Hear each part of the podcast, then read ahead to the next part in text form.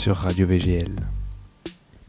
Mon invité du jour est Julien Lipsic, le fondateur de la boutique parisienne Chinji.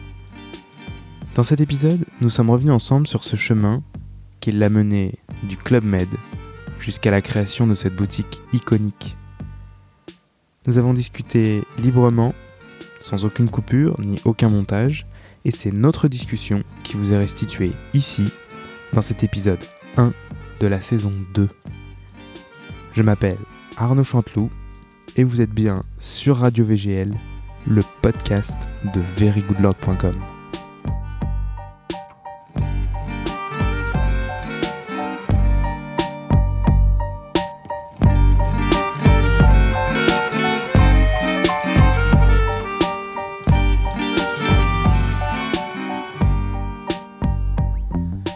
Bonjour Julien, Bonjour Arnaud, comment vas-tu? Ça va bien, merci, merci de me recevoir. Bah, je t'en prie, avec grand plaisir. Je suis très très content de reprendre euh, cette nouvelle saison de Radio VGL et super content que tu sois le premier invité, que tu aies Bah, accepté. C'est beaucoup d'honneur, merci. Avec grand plaisir.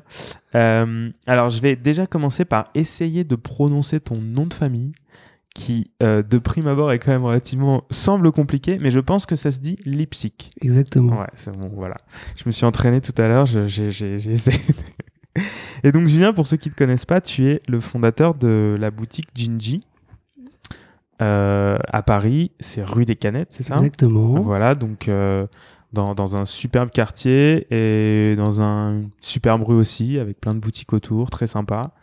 Et euh, tu es le fondateur de cette boutique euh, emblématique de Paris, de cette boutique emblématique pour hommes, qui honnêtement est une des seules boutiques où je où j'ai envie de me déplacer, tu vois. Enfin, Merci, merci. fait partie des seules boutiques dans lesquelles j'ai envie de me déplacer parce que je sais que je vais vivre une expérience en allant là-bas. Et, euh, et c'est pas facile aujourd'hui, j'ai l'impression d'ouvrir une boutique, enfin d'avoir une boutique et de faire venir les gens parce qu'il faut proposer justement cette expérience, euh, cette exclusivité, ces produits, etc., cette sélection. Et toi, tu réussis ça avec brio, donc euh, en tout cas, de ce que moi je vis et de ce que les gens vivent euh, et, me racontent, j'ai, je sais que c'est un lieu important à Paris euh, pour l'homme. Donc j'avais vraiment envie de t'avoir euh, ici au micro. J'avais envie qu'on en discute et j'avais envie aussi de comprendre d'où ça vient. Parce que finalement, je suis sûr que. Enfin, tu crées pas une boutique comme ça si derrière il s'est pas passé des choses, si t'as pas développé ta culture au petit, petit à petit, si t'es pas un passionné. Parce que clairement, c'est impossible de d'ouvrir une telle boutique, en plus d'avoir un tel goût. euh, je suis en train de te, te jeter des fleurs là. tiens Bravo, bravo. Putain, J'ai plus rien à dire. d'avoir un tel goût en, en, en, en merchandising, comme on dit. Enfin, c'est vraiment. euh, voilà, faut, faut avoir une certaine culture. Donc, j'avais envie qu'on revienne sur ton parcours, comme je fais toujours, euh, comme j'ai toujours fait dans la, dans la saison 1 avec, avec tous les épisodes euh, et, et avec tous les invités. Et donc, j'ai envie qu'on revienne sur ton parcours, sur ton passé, savoir d'où tu viens et comment t'en es arrivé, euh, arrivé là. Donc, euh, bah, écoute, euh, à toi de remonter jusqu'où tu veux, jusqu'où tu peux, comme je dis. Et, et puis raconte-nous un peu, voilà, En Où t'en es arri- comment t'en es arrivé, Merci beaucoup pour cette super introduction. je t'en prie. Alors, je vais essayer de me présenter. Je m'appelle Julien Lipsic, j'ai 40 ans, je suis marié, j'ai deux enfants. Et mon parcours, euh, j'ai eu un parcours scolaire assez normal. J'ai grandi en banlieue parisienne. J'étais euh, pas un mauvais élève, mais un, un feignant, quelqu'un qui fait pas grand-chose, qui s'intéresse pas beaucoup aux études. Euh, j'ai pas fait grand-chose d'ailleurs. J'ai euh, après mon bac, j'ai fait une petite école. j'ai fait une petite formation qui se faisait à l'époque, qui sont des formations, je me rappelle même plus comment ça s'appelle, mais c'était des, des formations en deux ans de commerce. Et très vite, je me suis, j'ai pas du tout aimé. J'ai pas du tout aimé. J'avais envie d'entreprendre. L'école m'intéressait pas. Ce qu'on m'apprenait en cours m'intéressait pas. Alors ça m'a joué des tours dans, dans- plus tard, mais à l'époque, euh, je comprenais pas l'intérêt de de ce qu'on m'apprenait. Et donc j'ai décidé d'apprendre autrement. Je suis parti vivre à l'étranger. Je suis parti Mhm. déjà en Angleterre, donc j'ai appris à l'anglais euh, directement en travaillant, en faisant des petits boulots, en étant serveur, en étant vendeur, dans des petits boulots. Je suis rentré, j'ai travaillé euh, dans le commerce, je me suis vite embêté et j'ai décidé pour apprendre toujours, je suis parti au Club Med deux ans où j'ai été géo. Génial. Euh, donc ça, T'as été une géo Club super expérience de vie. Euh, comme j'étais. euh, Et alors là, juste pour recentrer, euh, enfin pour resituer un peu, on est à quelle époque? On est à quelle, dans quelle année? On est en, environ en 2000. Ok. Donc je postule au Club Med comme géo boutique, c'est-à-dire je, je suis le vendeur de, dans le magasin, mais dans un village de vacances au soleil. Et, euh, et donc voilà, donc je pars une première saison à Ibiza et pour euh, je pars pour huit mois.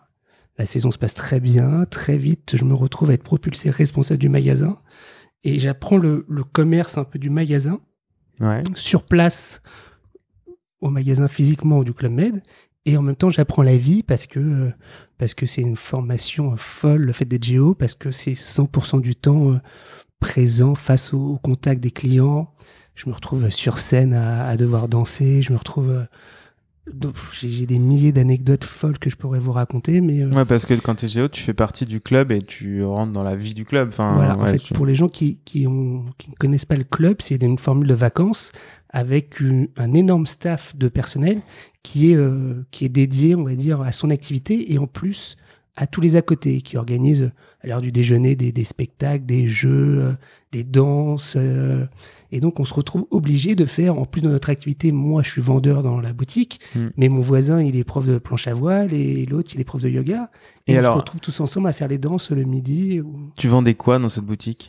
Tout le nécessaire en fait de alors il y avait le textile du club Ouais. donc euh, polo t-shirt casquette mais en même temps tout le nécessaire euh, les jeux de plage pour les enfants Mm. euh, la crème solaire le euh, du dentifrice ou euh, un Ah shampoing pour les gens euh, qui ont euh, qui ont qu'on ont pu Euh, c'est vraiment le, le le bazar euh, de l'hôtel qui permet de tout avoir et donc moi ça m'amusait parce qu'en même temps tous les gens euh, tous les clients passaient par la Mhm. boutique parce qu'à un moment dans la semaine on a besoin de de racheter un petit truc donc on voyait tout le monde, c'était assez sympa.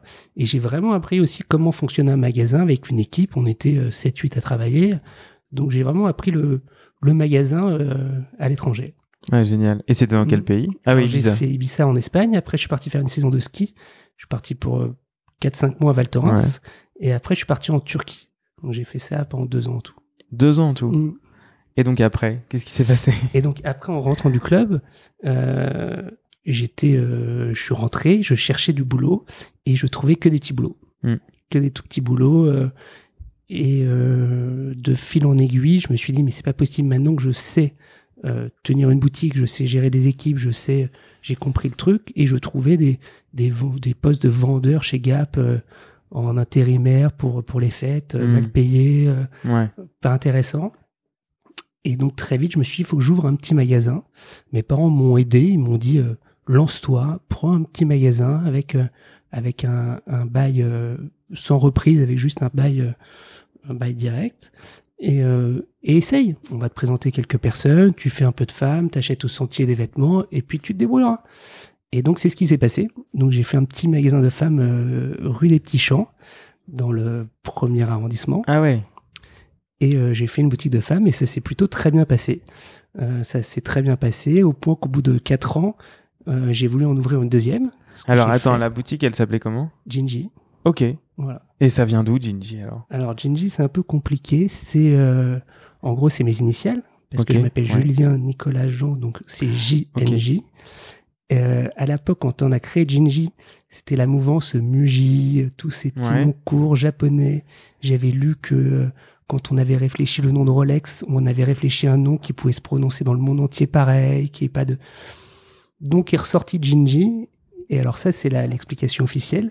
Mais euh, en vrai, Jinji, l'expression Jinji en hébreu veut dire euh, petit rouquin. et comme je suis roux et que je l'ai toujours entendu petit, euh, bah, j'ai toujours entendu Jinji, Jinji.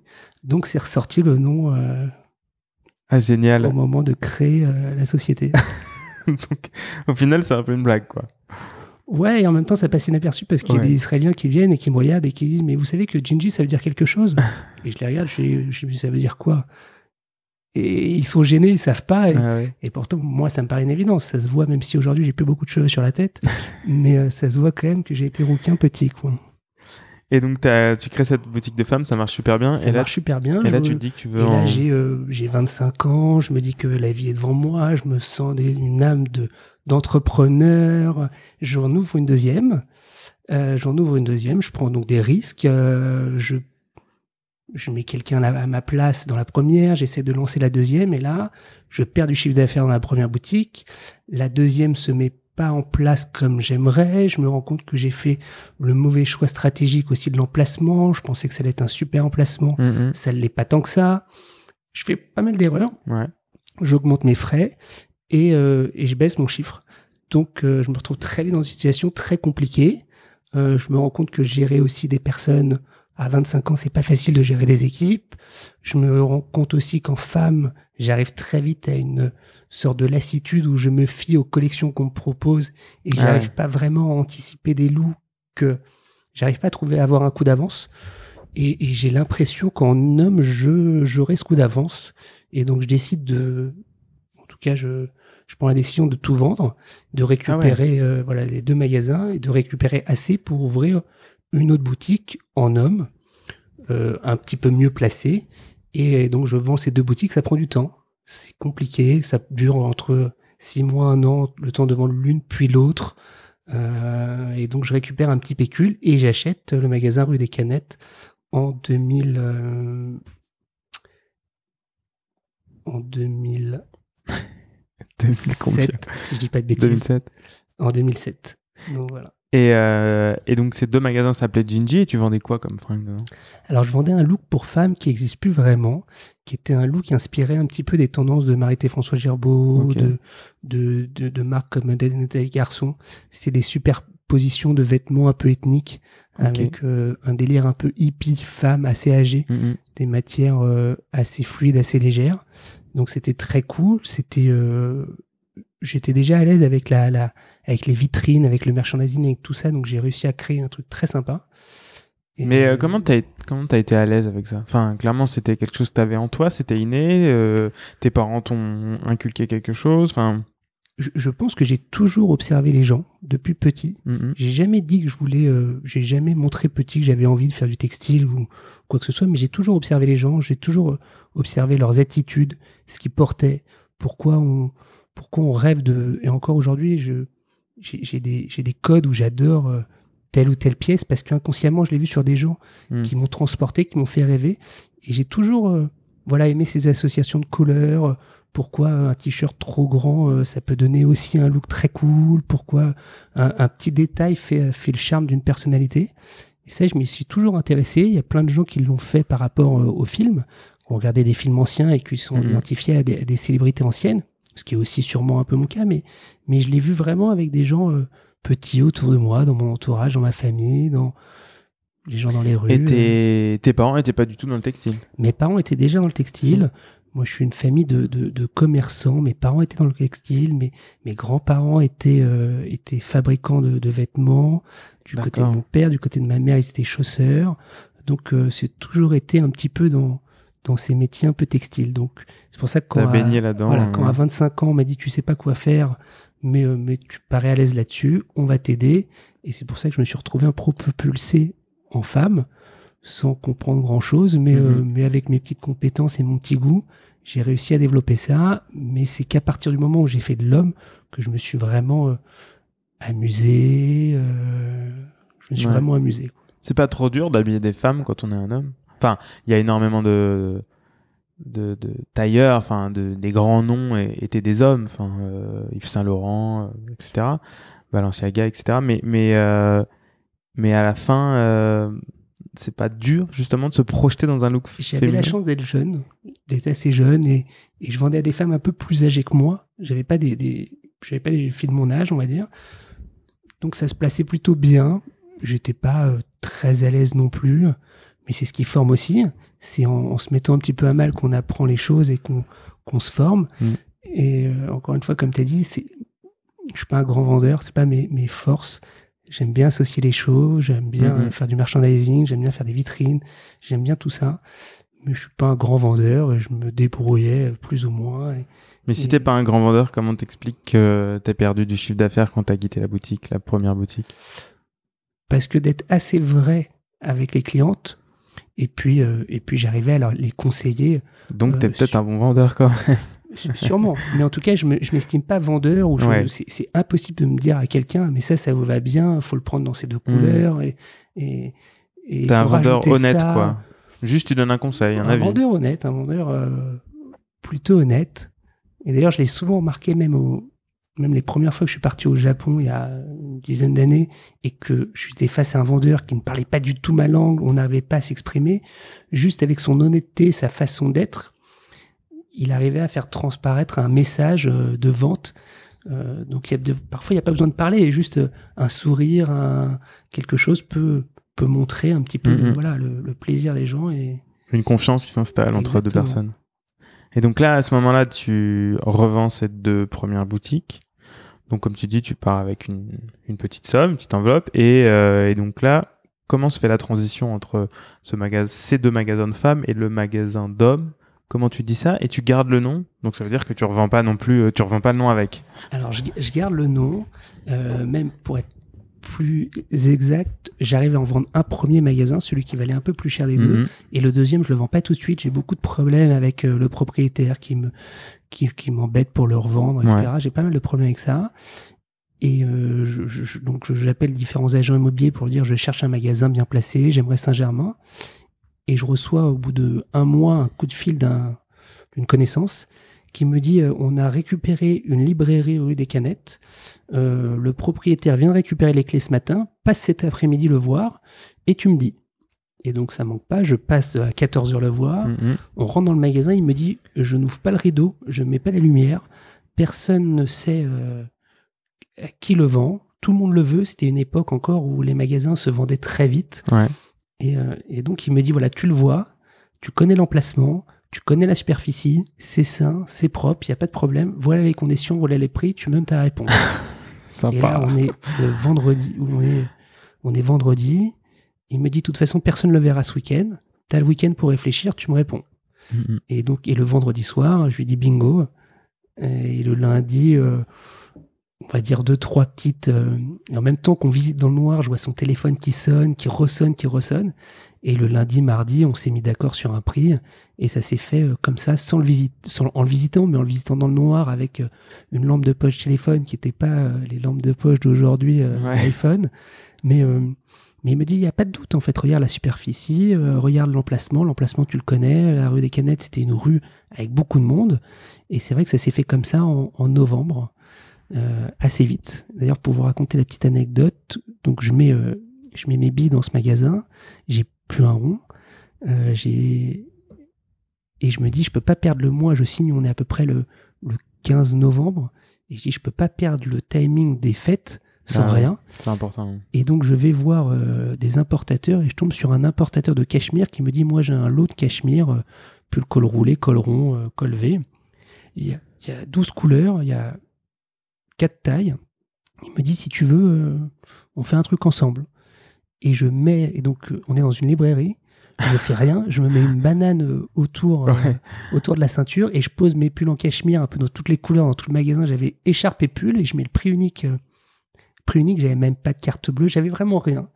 Et on ouvre la porte le samedi et là, c'est pas l'émeute, mais dans le quartier, tout le monde se dit il y a quelqu'un qui, qui solde du cachemire, ça vaut 100 euros le pull. Et on en vend toute la journée et on fait un chiffre d'affaires record qu'on n'a pas battu, qu'on a battu, euh, je sais pas, 5-6 ans après. On n'avait Ah jamais ouais. refait ce chiffre-là. Donc, et donc là, ça m'a consolidé dans l'idée de dire que, que c'était bon emplacement. Ça nous a Mhm. permis aussi de financer les travaux et de pouvoir faire des travaux et de faire le mois de décembre comme ça un petit peu en. On n'avait pas de chauffage, on était avec nos doudounes dans le magasin, c'était assez rigolo.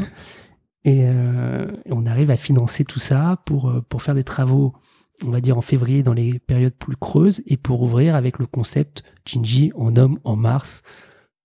Bien. Ouais. Et voilà, l'histoire a commencé comme ça. Et donc après le, le concept de Jinji, donc tu comment tu fais pour créer ce concept? Est-ce qu'il était celui qu'il est aujourd'hui à la base ou est-ce que tu l'as développé au fur et à mesure? Alors tout évolue. Alors les produits qu'on vendait quand on a ouvert il y a, il y a plus de 12 ans, Mhm. ils ont évolué.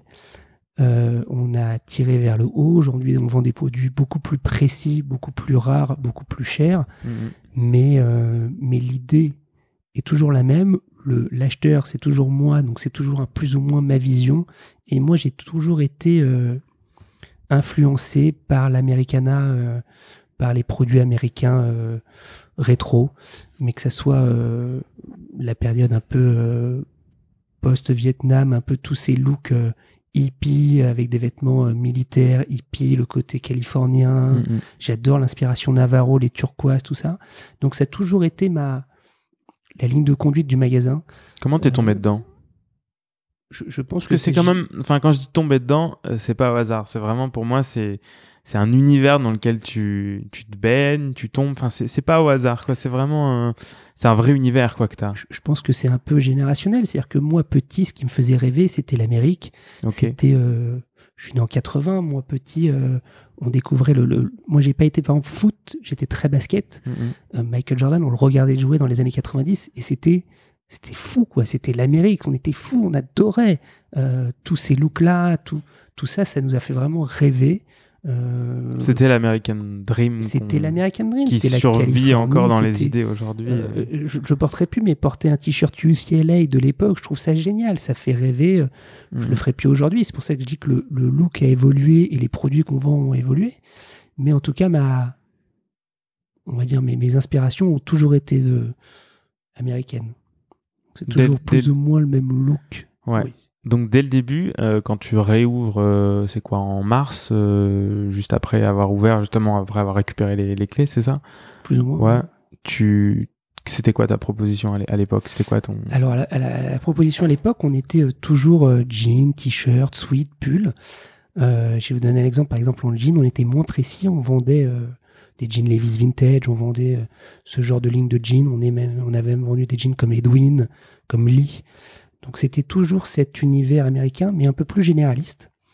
Et puis, on essayait toujours de glisser euh, dans toutes ces marques. On glissait euh, une très belle pièce japonaise ou une très belle marque. Donc, on avait une proposition de je sais pas, d'une douzaine de jeans ou une vingtaine de jeans dans des prix cohérents et un ou deux très beaux. Sauf que ça, ça a tenu pendant quelques années, mais on n'arrivait pas non plus à, à passer un cap parce que les gens qui achetaient du très beau ne regardaient pas les plus petits jeans. Mhm. Les gens qui achetaient des, petits, des jeans moins chers disaient les jeans plus chers nous plaisent, mais ils sont trop chers. On on n'arrivait pas à se trouver. Et c'est qu'à partir de, on va dire, de, de 2010, qu'on a vraiment euh, passé le cap de vendre que des produits haut de gamme et plus chers, en, en faisant l'impasse sur des produits qu'on vendait très bien, comme du jean Lee euh, pas trop cher ou du jean Levi's moins cher. Et vraiment, on a passé un cap de vendre que des produits japonais plus précis, plus haut de gamme. Et c'est là vraiment où on s'est trouvé euh, notre clientèle, notre, euh, no- notre rapport un petit peu euh, du magasin. C'est là où on l'a Mm. trouvé vraiment. C'est là où tu as construit ta gamme, tu as construit ton identité et, Exactement. et ta clientèle. Et tu as vu que ta clientèle a changé ou ta clientèle a... Ma clientèle, bien sûr, a changé. Ouais. On en a gagné, on en a perdu. Euh, ma clientèle a changé, mais, euh, mais quand on monte en prix, malheureusement, on perd aussi des gens. Mhm. Et, euh, mais c'était un choix. je, je pense qu'on n'aurait pas tenu si on était resté sur ce, ce créneau un peu plus moyen haut de gamme Mhm. qu'on a pu être au début de l'aventure. Je pense que c'est en étant précis qu'on y arrive. C'est justement, en fait, j'ai envie de revenir sur ce terme que tu utilises depuis tout à l'heure, précis. Qu'est-ce que tu entends par précis? C'est intéressant comme, comme terme. Alors, je, vais donner un exemple avec n'importe quelle, euh, quelque chose. Par exemple, un restaurant. Moi, si aujourd'hui, je rentre dans un restaurant et qu'on me sert euh, un œuf mayonnaise de base, j'ai vraiment, je- j'en ai pas envie, quoi. Mhm. Par contre, si on m'explique que euh, que qu'on a qu'on a sourcé les bons produits, que c'est un peu exceptionnel, j'aurais plaisir à manger, j'aurais plaisir à, à découvrir quelque chose. Et je pense qu'aujourd'hui, c'est la clé. Aujourd'hui, on a beaucoup consommé, on a envie de revenir à des choses plus plus vraies, plus plus réfléchies, Mieux plus- mieux faites. C'est toutes ces petites choses. C'est un peu de l'excellence que tu nous décris là. Enfin, c'est de la... Voilà. enfin, c'est même pas de l'excellence, c'est juste de, de prendre soin de faire les choses, de bien les faire.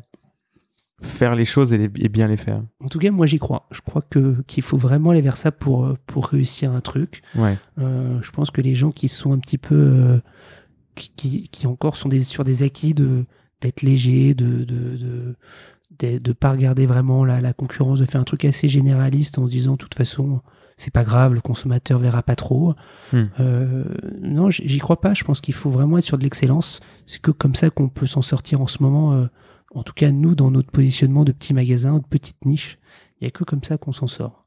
Alors, c'était pas exactement au moment où je voulais te poser la question, mais j'ai pas préparé de question, mais en fait, tu sais, je l'ai, je les, les questions viennent au fur et à mesure du temps, donc je les note et puis enfin, au fur et à mesure de la discussion. Mais euh, quand tu, tu, parles justement de, de l'évolution de la boutique, euh, tu parles aussi de l'évolution de, de, ta gamme, et là tu viens de dire euh, si on était resté comme avant, on n'aurait certainement pas survécu. Qu'est-ce qui a changé au fur, au fur, et à mesure du temps, au fil du temps, quand tu as commencé et aujourd'hui C'est quoi les, les, différences principales et, et, et, ce qui font justement que tu en viens à te dire que si tu si avais ouvert la même boutique euh, que celle que tu as ouvert euh, il, y a, il, y a, il y a 20 ans, euh, 15 ans, euh, est-ce, est-ce que, pourquoi elle n'aurait pas marché aujourd'hui? Alors, je, je, pense que nous, quand on a ouvert le magasin, Internet n'était pas développé. Ouais. Euh, les gens consommaient pas sur Internet. Les gens allaient encore physiquement dans les magasins. Euh, il y avait des quartiers, euh, il y avait des quartiers de commerce. Il y avait des quartiers qui n'étaient pas du commerce non plus.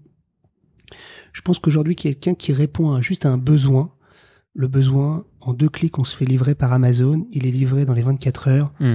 Il n'y a plus besoin d'aller traverser Paris pour acheter un truc. Ouais. C'est même assez je... dur de trouver. Euh, moi, quand je cherche des choses particulières, tu vois, en ce moment, je cherchais une glacière. C'est con, mais tu trouves ça. Enfin, si tu veux un modèle particulier ou même une marque un peu cool, c'est très très dur à trouver en physique euh, dans une boutique. Quoi. Il va falloir toujours aller sur Internet et là tu vas trouver ce que tu veux. Quoi. Donc, donc l'Internet, ça a joué pour beaucoup. Il y a, il y a plein de phénomènes. Le, le, ouais.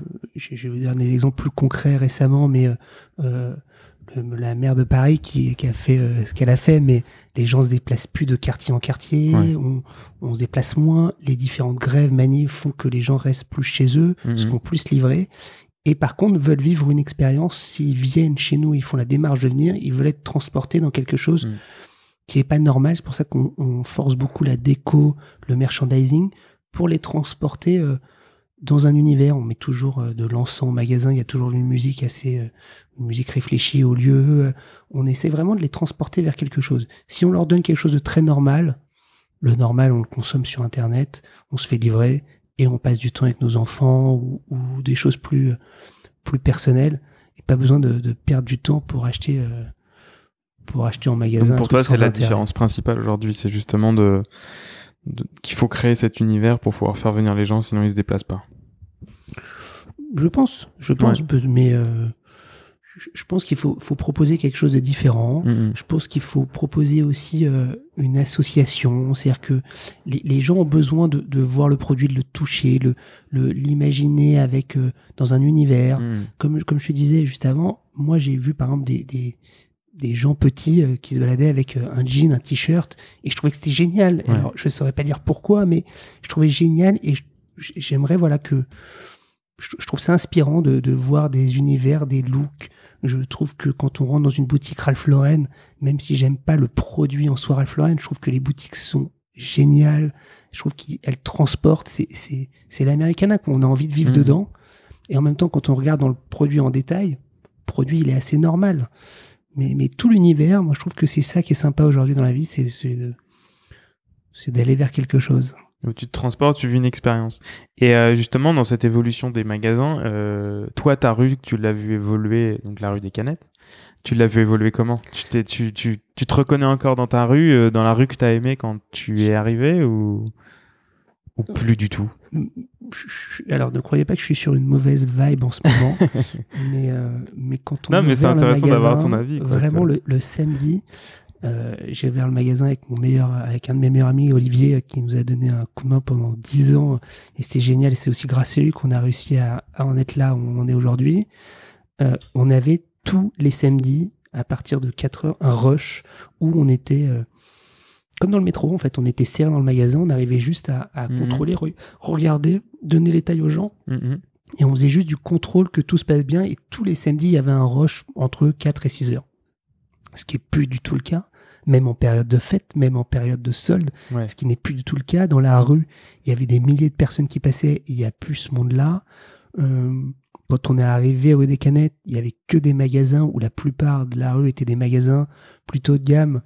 Euh, ces magasins ont fermé.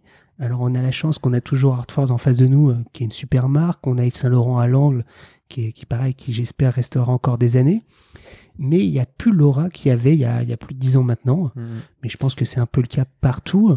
Peut-être un peu plus à Saint-Germain, mais je, mais je crois pas. Je pense que c'est un peu le cas partout dans Paris. Donc, tu as vraiment vu ta... enfin, la rue un peu se vider, quoi. La rue se vider, les quartiers se vider. Comme je disais, les, les gens restent dans leur quartier, font les courses en bas de chez eux, ils se déplacent moins euh, pour gagner plus de temps. Quoi. Et par rapport à ça, toi, euh, comment tu places Gingy su- sur Internet, je dirais? Comment tu arrives à... Enfin, tu, tu projettes ta boutique euh, sur son site Je sais que tu as un site, je suis Alors- déjà allé plein de fois. Est-ce qu'il y a toute la collection et, et comment tu te projettes, toi? Parce que tu es quand même quelqu'un du... Comme on dit, du retail. Enfin, tu es quelqu'un en boutique, quoi, qui, qui, qui aime, je pense, juste comme tu disais tout à l'heure, le, le physique, quoi, toucher, du, toucher une matière, essayer un produit et surtout le beau merchandising. Comment tu arrives à projeter ta boutique sur, sur un site internet qui est par nature très froid, très impersonnel? Et ben voilà, alors le, le- la grosse problématique, on n'est pas notre premier site, c'est on a déjà eu plusieurs refonds de notre site. Et, et ma réflexion au début, c'était de recréer cette ambiance comme dans le magasin, de pouvoir montrer les associations de couleurs, de produits. Quand on achète un t-shirt, qu'est-ce qui peut aller avec, etc. Donc c'est ce qu'on essayait de faire euh, au début. Sauf que nos sites, euh, nos, nos différents sites passés étaient un peu brouillons, c'était un peu fouillis. Et, et il y a maintenant 5-6 ans, quand on a fait la dernière refonte du site, le, le- les agences qui nous ont conseillé nous ont dit en fait aujourd'hui un site doit être sur un fond blanc, il doit être neutre, il doit être Mhm. focus sur le produit, etc. Donc on les a écoutés. Euh, on a eu la chance que les réseaux sociaux nous ont permis aussi de pouvoir montrer le produit associé, le mettre en situation, le mettre dans le look. Donc ça, ça nous a beaucoup aidé. Et notre site est plus ou moins, alors on est, j'ai pas été euh, jusqu'au site blanc comme le magasin est, est quasiment noir gris. On a quand même un site très foncé. Euh, mais c'est c'est vrai qu'on n'arrive pas à retrouver l'ambiance, euh, l'ambiance euh, du magasin dans le site. Et, et Mhm. c'est très dur, je pense, de trouver quelque chose de, de comme ça.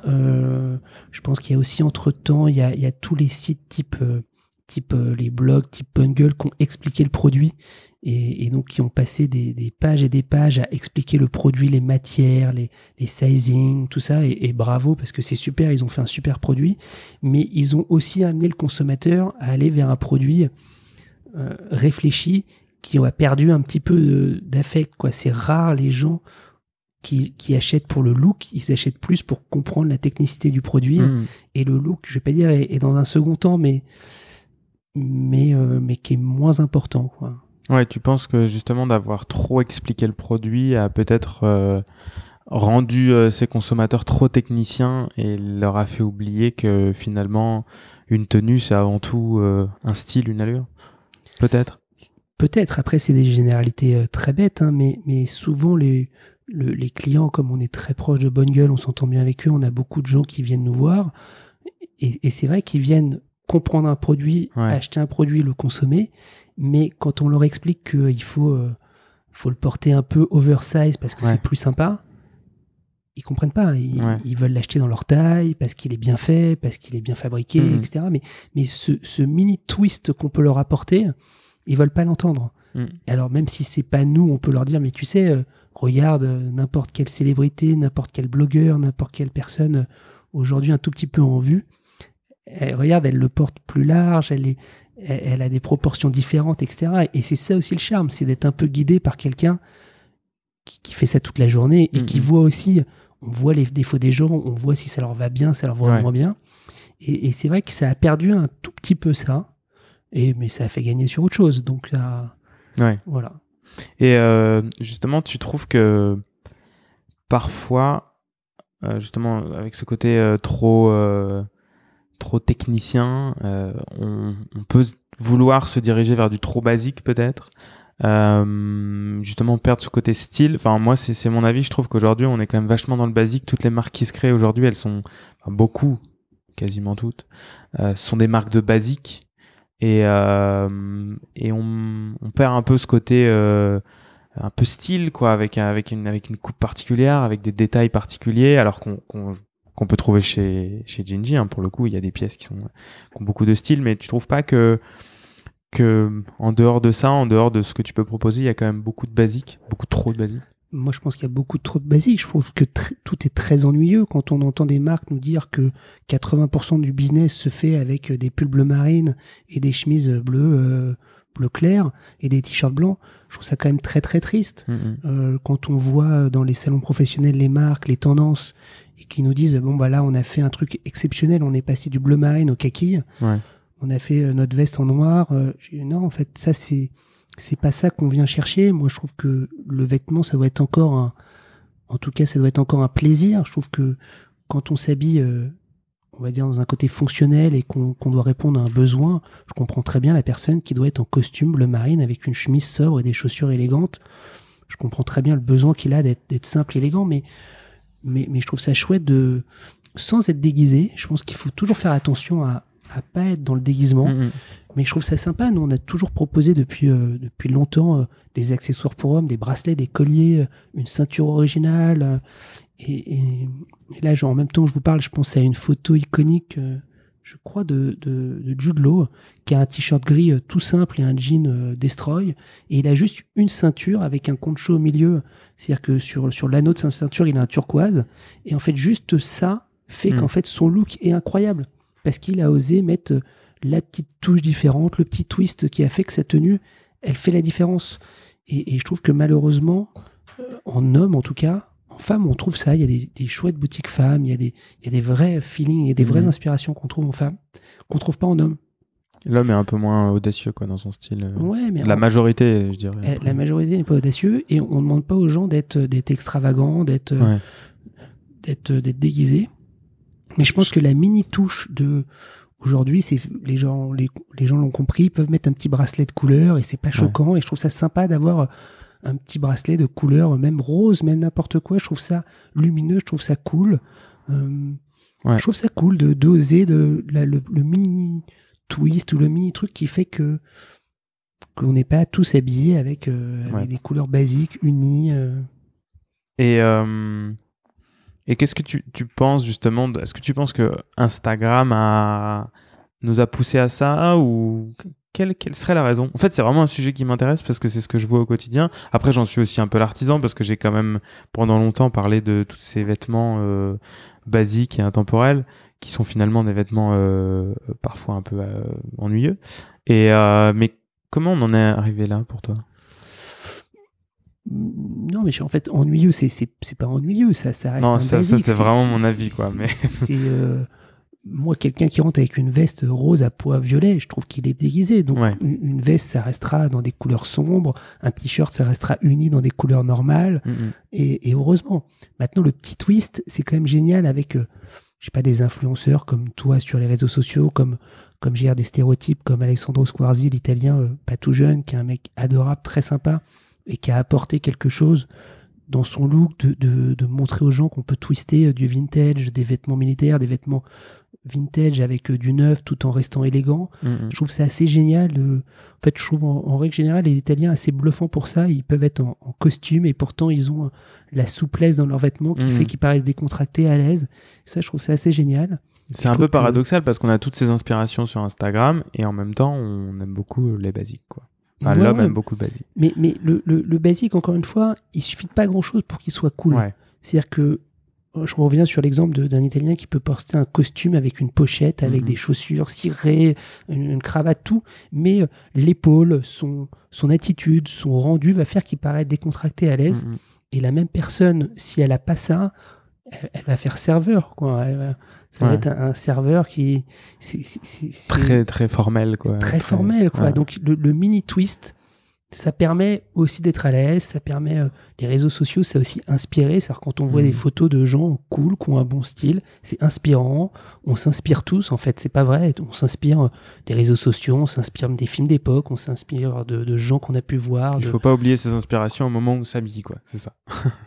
essayer de les garder et essayer justement d'apporter ce twist euh, quand on est devant la glace quoi, chez soi. En tout cas, avant. c'est c'est rigolo, même quand on est habillé en tout basique, d'avoir une paire de chaussettes de couleur. euh, Ouais. C'est pas grave en fait, c'est pas, pas choquant Mhm. euh, d'avoir. euh, voilà. Toi, tu, tu, tu pousses tes clients en boutique parfois? Enfin, tu pousses, tu leur, tu leur expliques, tu leur...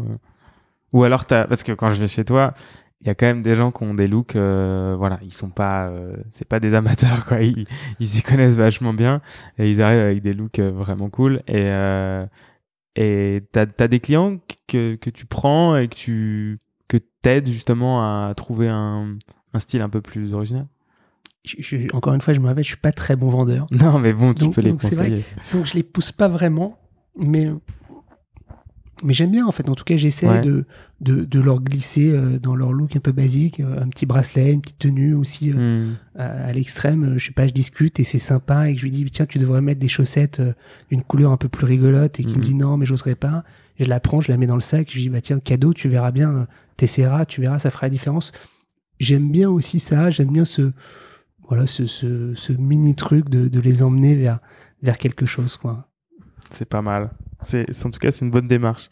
Et euh, donc, pour revenir à la, donc à la création du magasin, tu, donc tu développes ce magasin, tu développes ces collections, tu fais rentrer petit à petit, je pense, euh, des pièces de plus en plus chères. Comment tu as réussi à, à, à prendre ce tournant à ce moment-là? C'était quelque chose de radical ou c'était quelque chose de progressif? Ça a été, euh, ça s'est fait à peu près en une ou deux saisons. Ouais. Euh, alors déjà, on a, on a, on s'est mis à fabriquer aussi nos propres produits en plus, Mhm. et on a, on a switché vraiment sur des produits euh, très haut de gamme. C'est, moi, j'ai toujours beaucoup voyagé. J'ai toujours été à l'étranger, euh, dans les salons professionnels, dans les, dans les fashion week, euh, beaucoup aux États-Unis et au Japon. Et on s'est vite rendu compte que cette mode, elle existait à l'international. Mhm. C'est-à-dire que notre style, on a une très bonne boutique, on va dire concurrente ou similaire à nous, à New York, une, plusieurs même au Japon, mais une souvent dans les grandes villes, à, à Londres, dans toutes les grandes villes d'Europe. On a ça, et c'est en voyageant qu'on s'est rendu compte que ça existe, Mhm. qu'il faut essayer d'aller chercher une clientèle un peu plus internationale. Que... Et puis c'est des feelings, c'est des feelings. Je me rappelle très bien d'une anecdote où on est à New York euh, dans un magasin qui s'appelle Blue and the Green. Je suis avec Olivier. Alors attends, parce qu'à chaque fois les adresses, on me les, on me les demande et je vais les noter. Je, enchaîne, je fais un article pour chaque invité et je mets toutes les, un peu toutes les adresses, tu Alors, vois. Blue and the Green, c'est un magasin de jeans. euh, Comment tu, le- comment tu le dis? Blue, Ah oui, d'accord. Blue and the Green, qui est un magasin de jeans à New York. Alors, c'est- c'est plus le meilleur magasin de New York, mais il y a une dizaine d'années, c'était les premiers à, à vendre euh, toutes ces marques de jeans japonaises. Et, et on est dans le magasin, on est avec le, le propriétaire avec qui on discute, on s'entend bien Mhm. parce qu'on vient de se croiser sur le salon, on discute. Et en même temps qu'on est dans le magasin, il y a un client qui achète un jean à 400 euros et un gilet à 600 et il pose 1000 dollars. Et ça prend pas plus de temps que ça. Mhm. Et on se dit, mais nous, on, on a raté quelque chose parce que nous, on fait pas ces ventes. Ouais. Euh, on n'y arrive pas. Nous, un jean, c'est 100 euros et un gilet, c'est 100 euros. Ça fait 200 euros. Enfin, on n'arrive pas à ça. Et, euh, et on se dit naturellement qu'en fait, il faut, euh, faut accepter l'idée de, de, de décevoir des gens, qu'on va perdre des clients, mais qu'on va en gagner d'autres. Et, euh, et c'est vrai que c'est en voyageant, en regardant ce qui se fait à l'international, qu'on s'est rendu compte aussi que il fallait qu'on switch vers, euh, vers ce, ce, ce côté plus premium. Et c'est pour ça que, que après, on s'est mis à distribuer que des marques haut de gamme. Et, et dans un même temps, on s'est mis à produire nos propres productions Jinji avec ce même gage de qualité haut de gamme. C'est-à-dire qu'on fait euh, nos jeans au Japon avec des artisans de jeans. On fait surtout une, énorme collection de chemises avec euh, le groupe Marwa, qui est un groupe euh, d'indigo japonais qui sont à la base des tisseurs. euh, des tisseurs. Donc on Mais se ça, la, collection, c'est récent. Alors la collection, Enfin, ça a trois ans. Trois ans. On a euh, trois ans, ça fait quand même six saisons, ça fait Ouais. donc ça fait beaucoup Ouais, je pensais que Euh, c'était plus récent. C'est marrant. Parce qu'on on- on n'arrive pas à trouver le bon positionnement, on n'arrive pas à trouver la bonne communication, on est encore un peu perdu sur. C'est intéressant de t'entendre dire ça. euh, C'est marrant. on- les gens sont perdus si c'est des collabs, pas des collabs. Comme Ah on, ouais. on a essayé, en fait, euh, on veut pas produire un t-shirt euh, au Portugal tout simple, etc. On se dit si on doit faire une chaussette, on l'a fait avec euh, la star des chaussettes. Donc nos chaussettes, elles sont produites avec Anonymous Imps, qui sont le plus gros euh, au Japon euh, dans les chaussettes un peu haut de gamme. Donc ils nous font nos propres chaussettes. C'est pareil pour nos jeans, c'est pareil pour nos t-shirts, c'est pareil vrai pour nos alors, pulls. Pour illustrer, tu viens d'arriver. D'ailleurs, je te remercie, c'est adorable. Avec euh, quelques produits. Et euh, tu m'as apporté un t-shirt euh, en indigo. Et c'est vrai que c'est un produit exclusif parce que on n'en trouve pas beaucoup des t-shirts comme ça. Enfin, on en trouve quasiment jamais. Et, et c'est un t-shirt.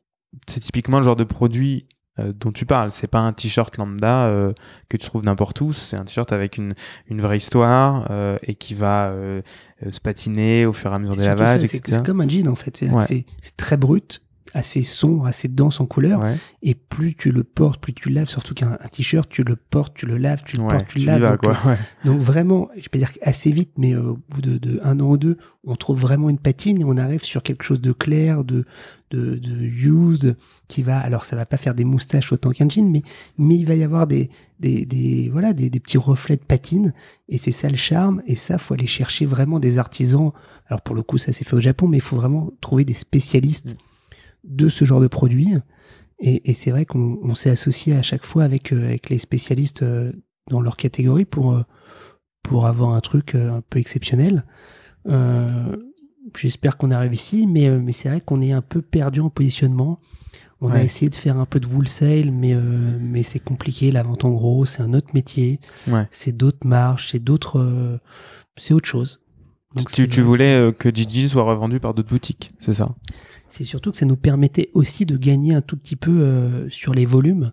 Ouais. Donc de pouvoir euh, produire, je sais pas moi, 300 t-shirts et dire il y en a 100 pour le magasin et 200 qui seront vendus en gros, qui vont Mhm. nous permettre de produire le t-shirt à un prix cohérent. Et on s'est rendu compte que, que c'était compliqué, que les multimarques, euh, il y en avait de moins en moins, Mhm. que les salons, euh, tout le coût euh, des salons, de, de plein de détails, des, des... quand on travaille en importation, on paye tout en amont. Les Ouais. gens qui achètent en Europe veulent payer à 30 jours, donc nous on n'avait pas la trésorerie pour euh, produire, tenir, vendre. Ouais. Plein de problématiques où Donc ça, t'as arrêté. on, on a deux trois revendeurs de la marque Hmm. qui euh, historiquement depuis trois ans travaillent avec nous, sont contents et continuent de nous commander, mais euh, mais on n'essaie pas de développer euh, cette voie. Hmm. Peut-être que ça changera, mais aujourd'hui on n'essaie pas de le développer. On croit encore au, au, au physique, même si euh, on, on essaie de faire grossir le site et, euh, et on a eu la chance que là, même avec le, le phénomène confinement, le, le site a pris beaucoup d'ampleur et a bien travaillé et Ouais. on fait de plus en plus de chiffres sur le site. Mais on croit encore au lieu physique.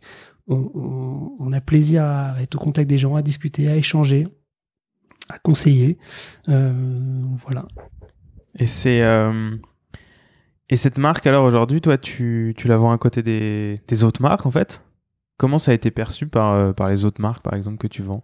Ils se sont dit, euh, on va essayer de nous de nous évincer, ou alors ils ont ils ont vachement bien Non, reçu ça? En, en aucun cas, parce que, parce que vraiment, je veux dire, on a essayé de, de produire notre propre marque au même gage de qualité que les marques les plus haut de gamme qu'on Mhm. vendait japonaises. On s'est dit, nous, on veut surtout pas donner l'impression euh, qu'on vend un produit haut de gamme et qu'on fabrique un produit un peu cheap, on a de la marge et qu'on va se rattraper euh, sur des produits à marge qu'on va fabriquer au Portugal pas cher. C'était vraiment pas du tout l'idée. Donc à partir du moment où on fabrique euh, dans les mêmes gages de qualité, donc ça sort au même prix, et donc on vend un produit haut de gamme au même prix, on a juste une marque concurrente à la leur, mais, euh, mais non, il n'y a eu aucun souci avec la Mm. part des marques. Au contraire, les, ils ont été euh, en- enfin, euh, contents et, et fiers qu'on se développe avec eux au Japon, qu'on produise des produits euh, japonais. euh, nos pulls sont faits en Irlande et, et, pareil, en fait, on s'est beaucoup inspiré du Japon parce que même au Japon, il y a les choses qu'ils ne contrôlent pas, ils les font fabriquer par les meilleurs aussi dans leur catégorie. Donc on s'est vraiment inspiré de, cette philosophie. Et donc les marques, non, non, au contraire, avaient, ont plaisir à, nous voir, nous développer et, euh, et c'est génial. Et euh, tu dis que tu fais beaucoup de salons, tu continues à faire toujours? On- Tu on- vois- alors je continue à voyager beaucoup. Voyager ouais. Parce que je pense que c'est la, la base de l'inspiration, c'est quand même de, de voyager, de regarder ce qui se fait euh, à l'international. Tu vas Euh, visiter tes... En gros, es, comme tu disais tout à l'heure, tu as une boutique similaire à Jinji dans chaque grande ville. Tu fais ça, tu vas aller visiter ces boutiques?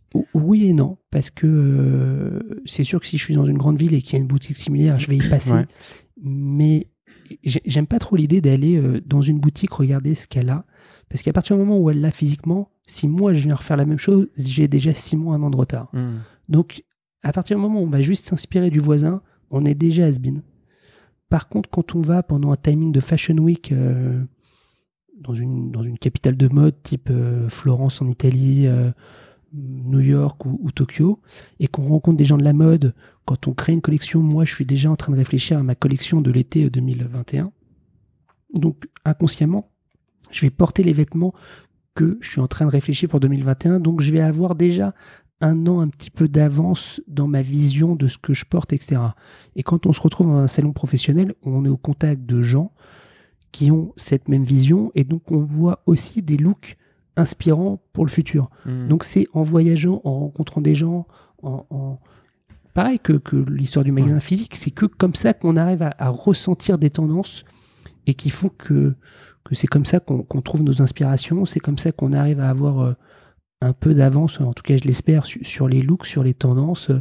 On a eu plein d'anecdotes de, choses qui ont été euh, qu'on a fait trop tôt, qui n'ont pas été comprises. Mmh. genre quoi euh, Il y en a des centaines, mais, mais, mais quand on a commencé, on a vendu des Red Wings il y a, il y a plus de dix ans, on les a très mal vendus. Ouais. Et c'est que quatre ans après que les gens ont voulu.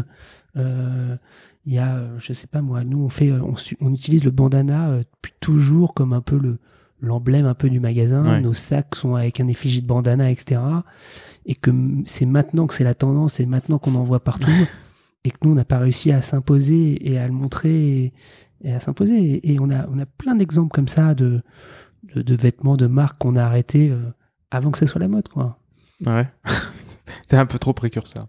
Je suis pas un peu trop précurseur, mais. Euh, non, mais c'est des choses qui, en, en vrai, c'est pas des stratégies, quoi. Enfin, toi, tu, Il y a tu place. stratégie, nous. je crois que le meilleur exemple que, je, en même temps, je repense quand c'est Canada Goose. C'est-à-dire qu'on a vendu Canada Goose avant que ça soit la mode. Ouais.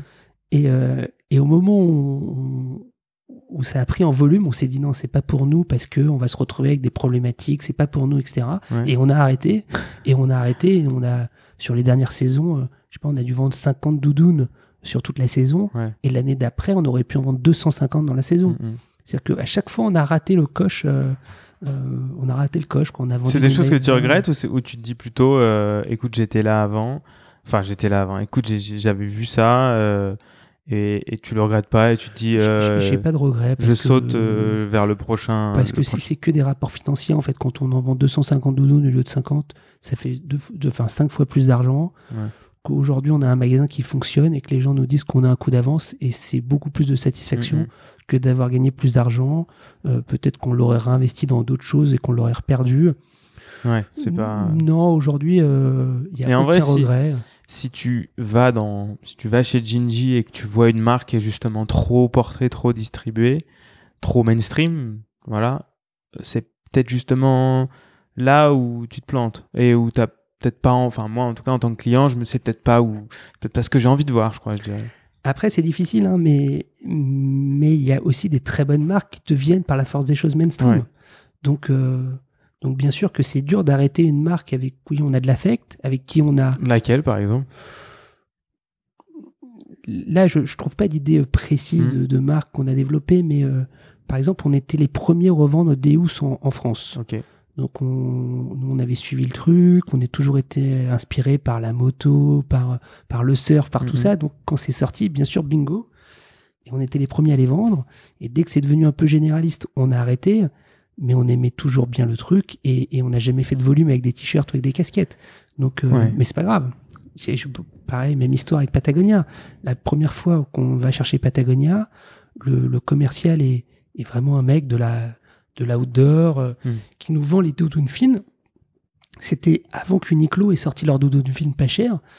Et nous, elles sont euh, jetées euh, dans un sac. On a des, des, sortes de gros sacs dans le magasin. Et elles sont jetées dans les sacs par taille. Et le commercial voit ça. Il rentre dans la musique. On était une des seules boutiques mode à vendre ce produit. Et il nous regarde comme des ovnis en disant Attendez, vous vendez des doudounes à ce prix-là, jetées dans des sacs par terre. On dit ouais, mais c'est pas grave, elles sont cool vos doudounes, il n'y a pas de problème. Et, en fait, ils comprenaient pas. C'est vrai qu'après, ça s'est démocratisé, ça a fonctionné. En même temps, ça nous a ouvert d'autres portes. Enfin, c'est, il y a plein de phénomènes comme ça qui sont, qui sont chouettes, quoi. Et comment tu, euh, tu, suis ton, tu suis ton instinct. Comment tu arrives à justement euh, dénicher les petites marques comme ça? Je veux pas que tu nous donnes tes secrets parce qu'il faut les garder quand même. Mais c'est, c'est, quelque chose d'instinctif C'est quelque chose Vous allez croire que je suis imbuvable, mais je suis mon instinct. ouais, c'est ça. Hein. Je suis mon instinct. Et encore une fois, ce que je te disais, parfois on, on s'inspire. Ah, il est sympa, il est sympa, vous inquiétez pas. on, s'inspire en fait. Je vois quelqu'un et je me dis putain, mais c'est génial quoi. je vois génial, je trouve ça super ce qu'il porte, ses proportions, tout, et on s'inspire. Alors on essaie de s'inspirer des bons, tant qu'à faire. Tant qu'à mais, faire, oui. euh, mais on s'inspire. Mm, mm. On s'inspire. Et tu euh, t'as- des passions, toi, dans ta vie? Ouais, j'ai- beaucoup de passion. euh, Et, qu'est-ce que ces passions Donc, quelles- déjà, quelles sont tes passions et qu'est-ce qu'elles apportent dans ton métier? Est-ce que tu puisses des choses de- dans ces passions? Non, c'est c'est- c'est-à-dire que ma, ma passion, je suis assez curieux et j'aime bien aller sur plein de choses. Donc euh, c'est vrai que, que j'aime les j'aime les montres, j'aime les motos, j'aime les voitures, je fais du sport. J'aime bien euh, euh, j'aime bien m'intéresser à plein de sujets. En ce moment, je suis dans un délire où j'ai envie de, de, de, de me faire un van et pouvoir partir en week-end en van. Mais je veux un truc un peu un peu cool en même temps. Enfin, Ouais. c'est voilà, c'est plein de petits trucs, euh, on va dire euh, extra euh, magasin, sauf que toujours revient la notion de beau, de de de, de- de bien faire les choses, d'être un peu intemporel, Mhm. en même temps, euh, voilà. Mais c'est toutes ces petites. j'aime bien m'intéresser au produit, j'aime bien j'aime bien le comprendre, j'aime bien avancer, j'aime bien. Dans tout ce que tu fais, globalement? Tu vas aller chercher un peu euh, ce qui est. J'essaie, mais, je, je passe pas mon temps non plus. euh, Ouais. à, sur les blogs, à essayer de tout comprendre, etc. Mais, mais j'essaie d'avoir une réflexion dans, dans ma consommation, d'être un petit peu assez juste. quoi. J'adore le voyage, alors ça paraît une évidence de dire ça comme ça, mais, mais je trouve ça hyper inspirant. Il y a quelques années, je suis parti avec ma femme, mes enfants, j'ai fait un tour du monde euh, tous les quatre en sac à dos. Pendant combien de temps? On est parti plus de trois mois. Waouh. On est parti plus de trois mois en Asie, en Australie, un peu partout. Euh, voilà, je, je trouve ça génial. Je trouve que toutes ces, euh, c'est toutes ces passions qui font grandir, c'est font, qui font évoluer, qui font avoir une vision différente. C'est ça aussi qui font comprendre la consommation, l'évolution. C'est tout ça. Parce qu'au final, le, le, le look reste très basique et, et je, je me rends compte, moi, depuis une vingtaine d'années, j'ai toujours plus ou moins le même look, même s'il évolue à chaque saison. Par petites touches. Ouais, foncièrement, on a quand même un peu le, le- le même style et, et parfois je ressors des produits qui ont 10 ans et, ils sont toujours aussi cool et j'ai toujours autant de plaisir à les porter et, et ça change pas en fait. C'est ça qui est assez génial avec les hommes pour le coup. C'est qu'au bout d'un moment on se connaît et, et on, on évolue pas tant que ça sur le, sur le style. Donc autant acheter un beau produit et on le garde et on a plaisir à le ressortir euh, dans le temps quoi. Très juste. En tout cas, c'est mon cas. Ça, c'est sûr. Et euh, tu parles pas mal et tu, tu vends aussi pas mal de, de produits japonais. T'adores le Japon, je pense. Ouais. Ouais. euh, Et euh, comment ça s'est passé cette rencontre avec ce pays? Comment tu as découvert le Japon et, et qu'est-ce que tu puises là-bas? Très vite, quand on s'intéresse un petit peu aux, aux produits, aux, aux choses bien faites, Mm. le, le Japon ressort. Alors, euh, ça l'est- c'est une évidence aujourd'hui, mais ça l'était déjà il y a 10-15 ans. Donc, euh, donc, les premiers voyages au Japon, c'était vraiment une claque parce que, parce que quand nous, on nous disait, euh, je sais pas moi, ah, ce produit, je suis le seul en France à l'avoir, on arrivait au Japon et il y en avait beaucoup à profusion, des, pièces rares, des pièces folles. Donc, c'est un pays qui est hyper intéressant. C'est une culture qui est complètement différente aussi. Même après euh, 10-15 ans d'avoir de travailler avec eux, euh, d'avoir dans mon équipe une femme qui est japonaise, etc. C'est difficile de comprendre leur, euh, leur façon d'être. Je pense qu'on n'y arrivera pas. En fait, c'est une éducation différente de la nôtre en Europe. C'est très compliqué, mais en même temps, c'est un pays fascinant. C'est euh, Et qu'est-ce qui, qu'est-ce, qu'est-ce que tu, enfin, qu'est-ce que tu n'arrives pas à comprendre, par exemple? Je- Ça me, ça m'intéresse. alors ils, ils disent pas non. Ok. Donc, donc euh, je lui ai dit, tiens Arnaud, on, on fera un, ce serait sympa qu'on fasse euh, peut-être un, un interview ensemble. Ouais. Il regarde, Ouais. hum, hum, hum. et puis il baisse la tête, il, puis ils font un petit signe. Tu dis, mais ça c'est oui, ça c'est non. Hum, hum, hum. Ok. Et, et donc c'est très difficile de... de Parce qu'ils veulent pas, euh, ils veulent pas te, te blesser. Ils veulent pas. Ils veulent pas, euh, ils veulent, ils veulent pas perdre la face. En même temps, ils veulent pas te blesser. Et, euh, et c'est compliqué parce qu'ils savent que tu as pas les mêmes codes qu'eux, donc tu, toi, tu vas pas te blesser. Donc il y en a qui sont plus ou moins à l'aise, il y en a qui ne le Mm. sont pas. C'est très difficile de comprendre leur réaction, de comprendre leur. euh, Nous, il y en a des anecdotes dingues avec des marques. euh, les premières fois qu'on a travaillé avec certaines marques où Mm. on va les rencontrer au Japon, on leur dit on adore ce que vous faites, on aimerait travailler avec vous. Ils disent ok. Je dis bah ok, alors euh, montrez-nous, ok, bon bah d'accord. Et ben on commande, on, passe une commande directement sur place avec eux en leur disant tiens on veut ça, ça, ça par 10, 10, 10, 10, 10. Ok. Ouais. Dis mais ok c'est bon. Mais- et, et on rentre, on envoie un mail en disant bon bah c'était une super rencontre, merci, on est content, on va faire du bon travail ensemble. Et pas de réponse. Quoi. et t'as jamais eu de réponse. Et six mois après, il y a une facture qui arrive en disant genre voilà votre marchandise est prête, faut la payer et, Mm. et vous la recevrez la semaine prochaine. Ah ouais. Ah, donc c'est- compliqué. Après euh, c'est compliqué, c'est compliqué et en même temps c'est génial, c'est fascinant quoi. Ouais, parce qu'ils sont aussi, euh, enfin, ils, ont, ils ont aussi une, une expertise et, et c'est des jusqu'au boutistes dans le produit. Ah, complètement, complètement. Et tu retrouves, tu retrouves pas ça ailleurs?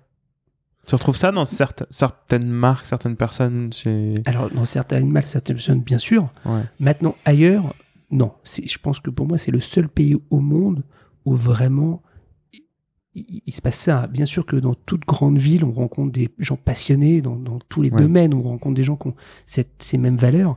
Mais, mais à ce point-là, enfin, c'est que leur respect, là encore récemment, j'étais au Japon il y, a, il y a juste avant le confinement et je me retrouve dans un wagon vide.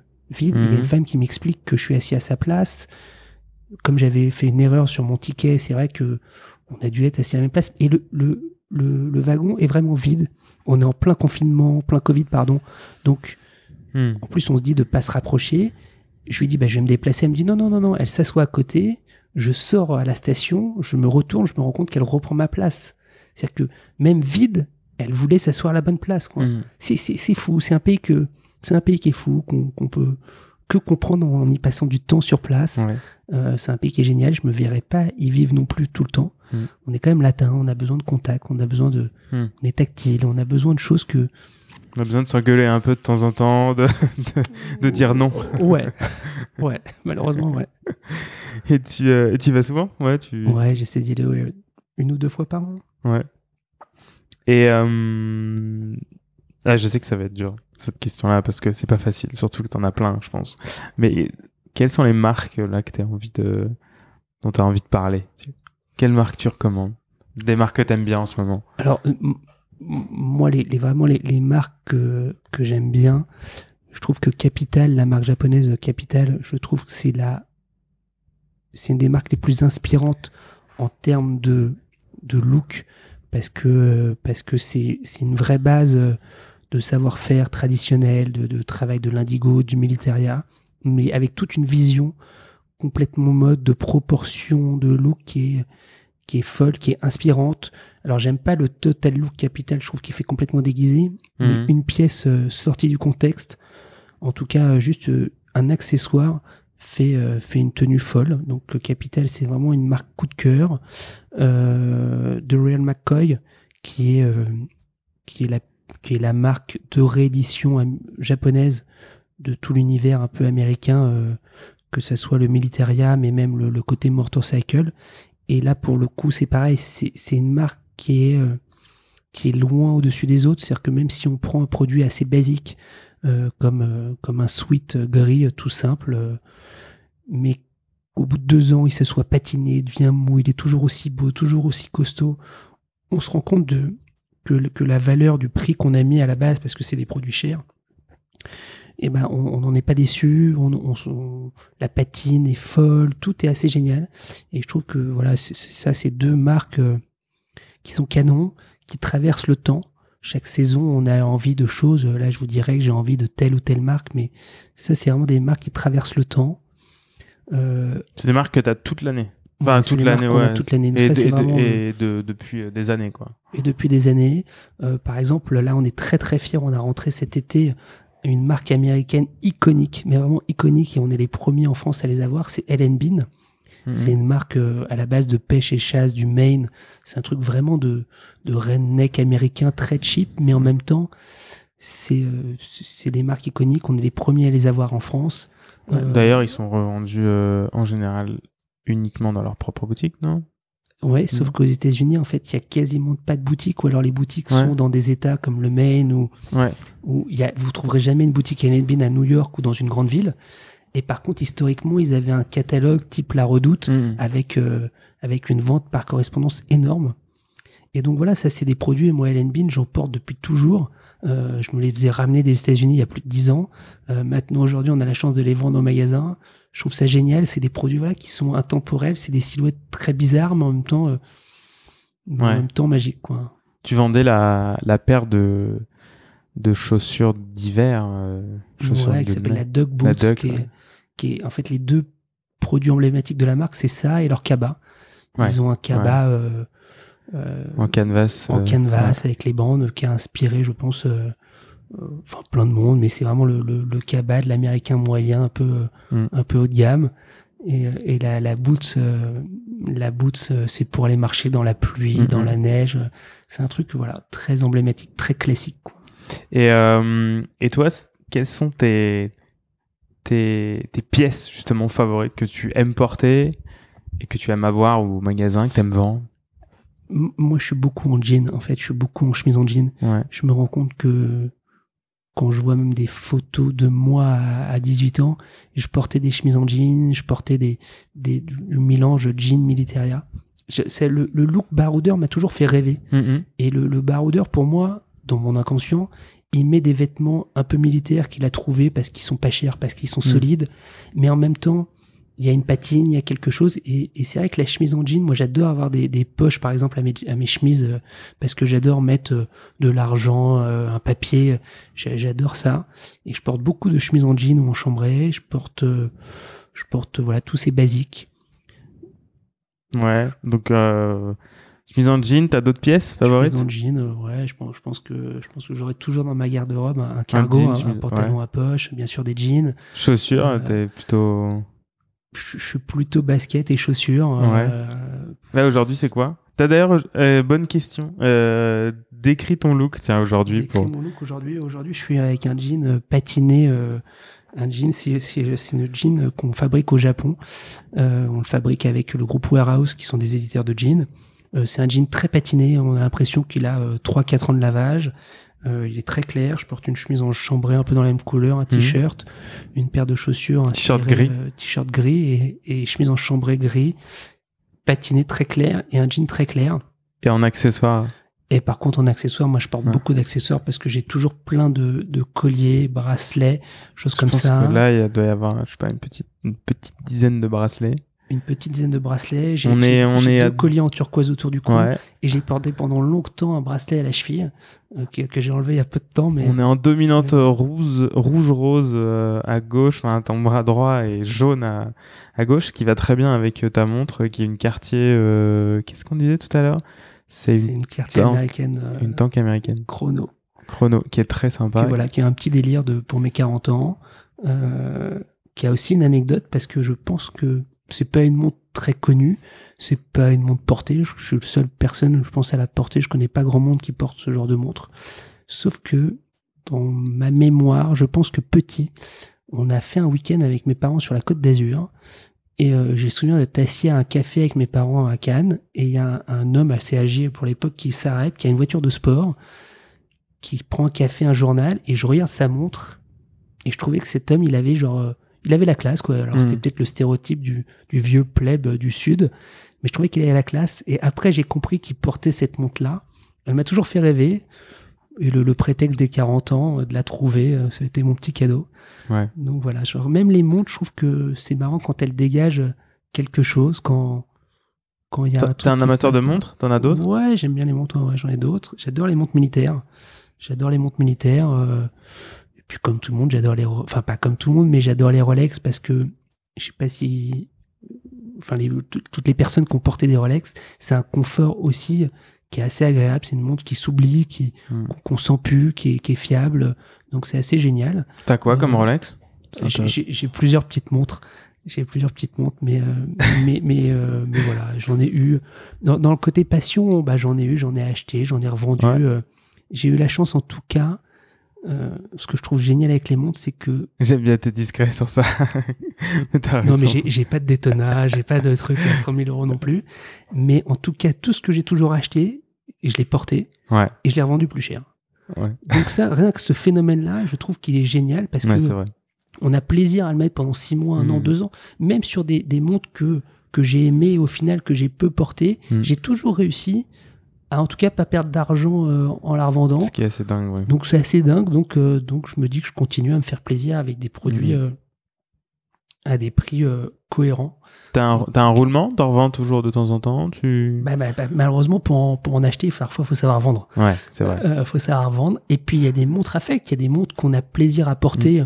Et puis, quand on les a pu, quand on les revend, euh, puis ça, ça dérange pas. Moi, j'ai des montres avec plaisir que j'ai portées, que j'ai revendues. euh. C'est quoi ta relation justement avec les objets euh, T'as une relation très, très, très proche, très, très charnelle, quoi. Euh, C'est, un objet, tu l'as, tu, tu, tu peux pas t'en détacher, ou, euh, ou alors un objet pour toi doit être utilisé et juste, voilà, et peu importe si tu l'as plus. ou- Est-ce que tu es proche de tes objets? co- comme tout le monde, on, on est proche de ces objets, les, les objets qu'on aime, les objets qu'on a eu Hmm. du mal à acquérir, euh, soit par leur coût, soit par leur rareté, soit par leur recherche. Donc, j'ai un côté proche et en même temps, je crois beaucoup à cette vision un peu minimaliste que, même si pour quelqu'un qui vend des vêtements et qui conseille aux gens d'en racheter, en racheter, je crois vraiment que qu'on peut vivre avec moins, qu'on Mhm. est plus heureux avec des, des armoires pas surchargées, que je pense que quand on a des centaines et des centaines de paires de chaussures dans une armoire, on sait plus ce qu'on a et qu'au final on prend les celles qui sont au-dessus de la pile. Euh, donc euh, non, je, je suis pas quelqu'un de collectionneur. J'aime bien. euh, je suis pas un collectionneur. Je suis Ouais. pas en recherche en permanence de collectionner, de stocker. Je trouve qu'on on- on vit beaucoup plus heureux avec moins. Et, euh, et encore une fois, quand j'ai fait le tour du monde en sac à dos avec un pantalon, un short et deux maillots de bain, je trouvais ça génial. Alors, je vais pas vous dire que je suis parti avec n'importe quel short et n'importe quel maillot et n'importe quel pantalon. C'était hyper réfléchi. Et tu les as Mais- gardées ces pièces-là? Ah ouais, bien sûr. Et je les Ouais. mets toujours. Ah ouais Et j'ai toujours de plaisir. Et, euh, et, mais encore une fois, j'étais parti avec des trucs très précis. hein. Mhm. Donc, euh, ils se sont patinés. C'était quoi par exemple? Vas-y, Bah par- parle-nous de. Alors voilà, parce que je, je vais raconter, j'étais parti avec un sac Patagonia euh, Ok. hyper technique. J'avais un pantalon euh, Orslo, un cargo Orslo Ok. que je mets toujours, qui est patiné, Mhm. qui est fou. D'ailleurs, quand les gens le voient en neuf, ils me disent mais non, en neuf il est pas très beau. Comment t'en es arrivé là comment t'es arrivé là? Euh, alors ça, donc ça, je l'ai toujours, je le porte toujours. J'étais parti avec une paire de chaussures et une paire de tongs. La paire de chaussures, c'était une New Balance 990. euh, Ouais. je crois que c'était la V4 à l'époque, Made in USA, qui est une paire avec laquelle j'ai j'ai mis que celle-ci au déton pendant trois mois. Et je l'ai encore cette paire, elle est très portable, elle est abîmée, mais pas au Mhm. point d'être jetée, ou en tout cas elle ressemble plus à rien. Donc tout ça, et j'avais pris euh, beaucoup de t-shirts blancs, gris, Real McCoy, euh, costauds, carrés. Alors ça, je sais plus si je les ai toujours, mais en tout cas, ils sont toujours aussi cohérents.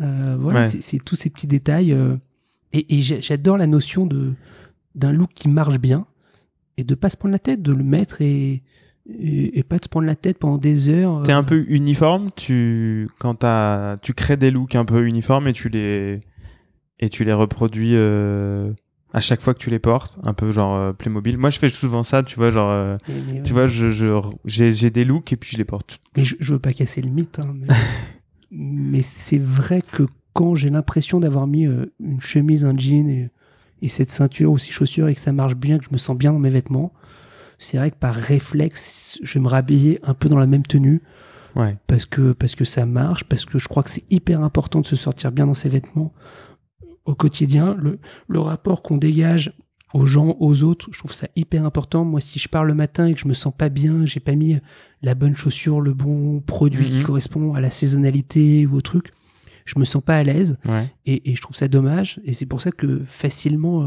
je refais une tenue où je sais que je me sens bien dedans. Et, euh, Ça va quand t'arrives au boulot, t'as de la t'as de quoi t'habiller.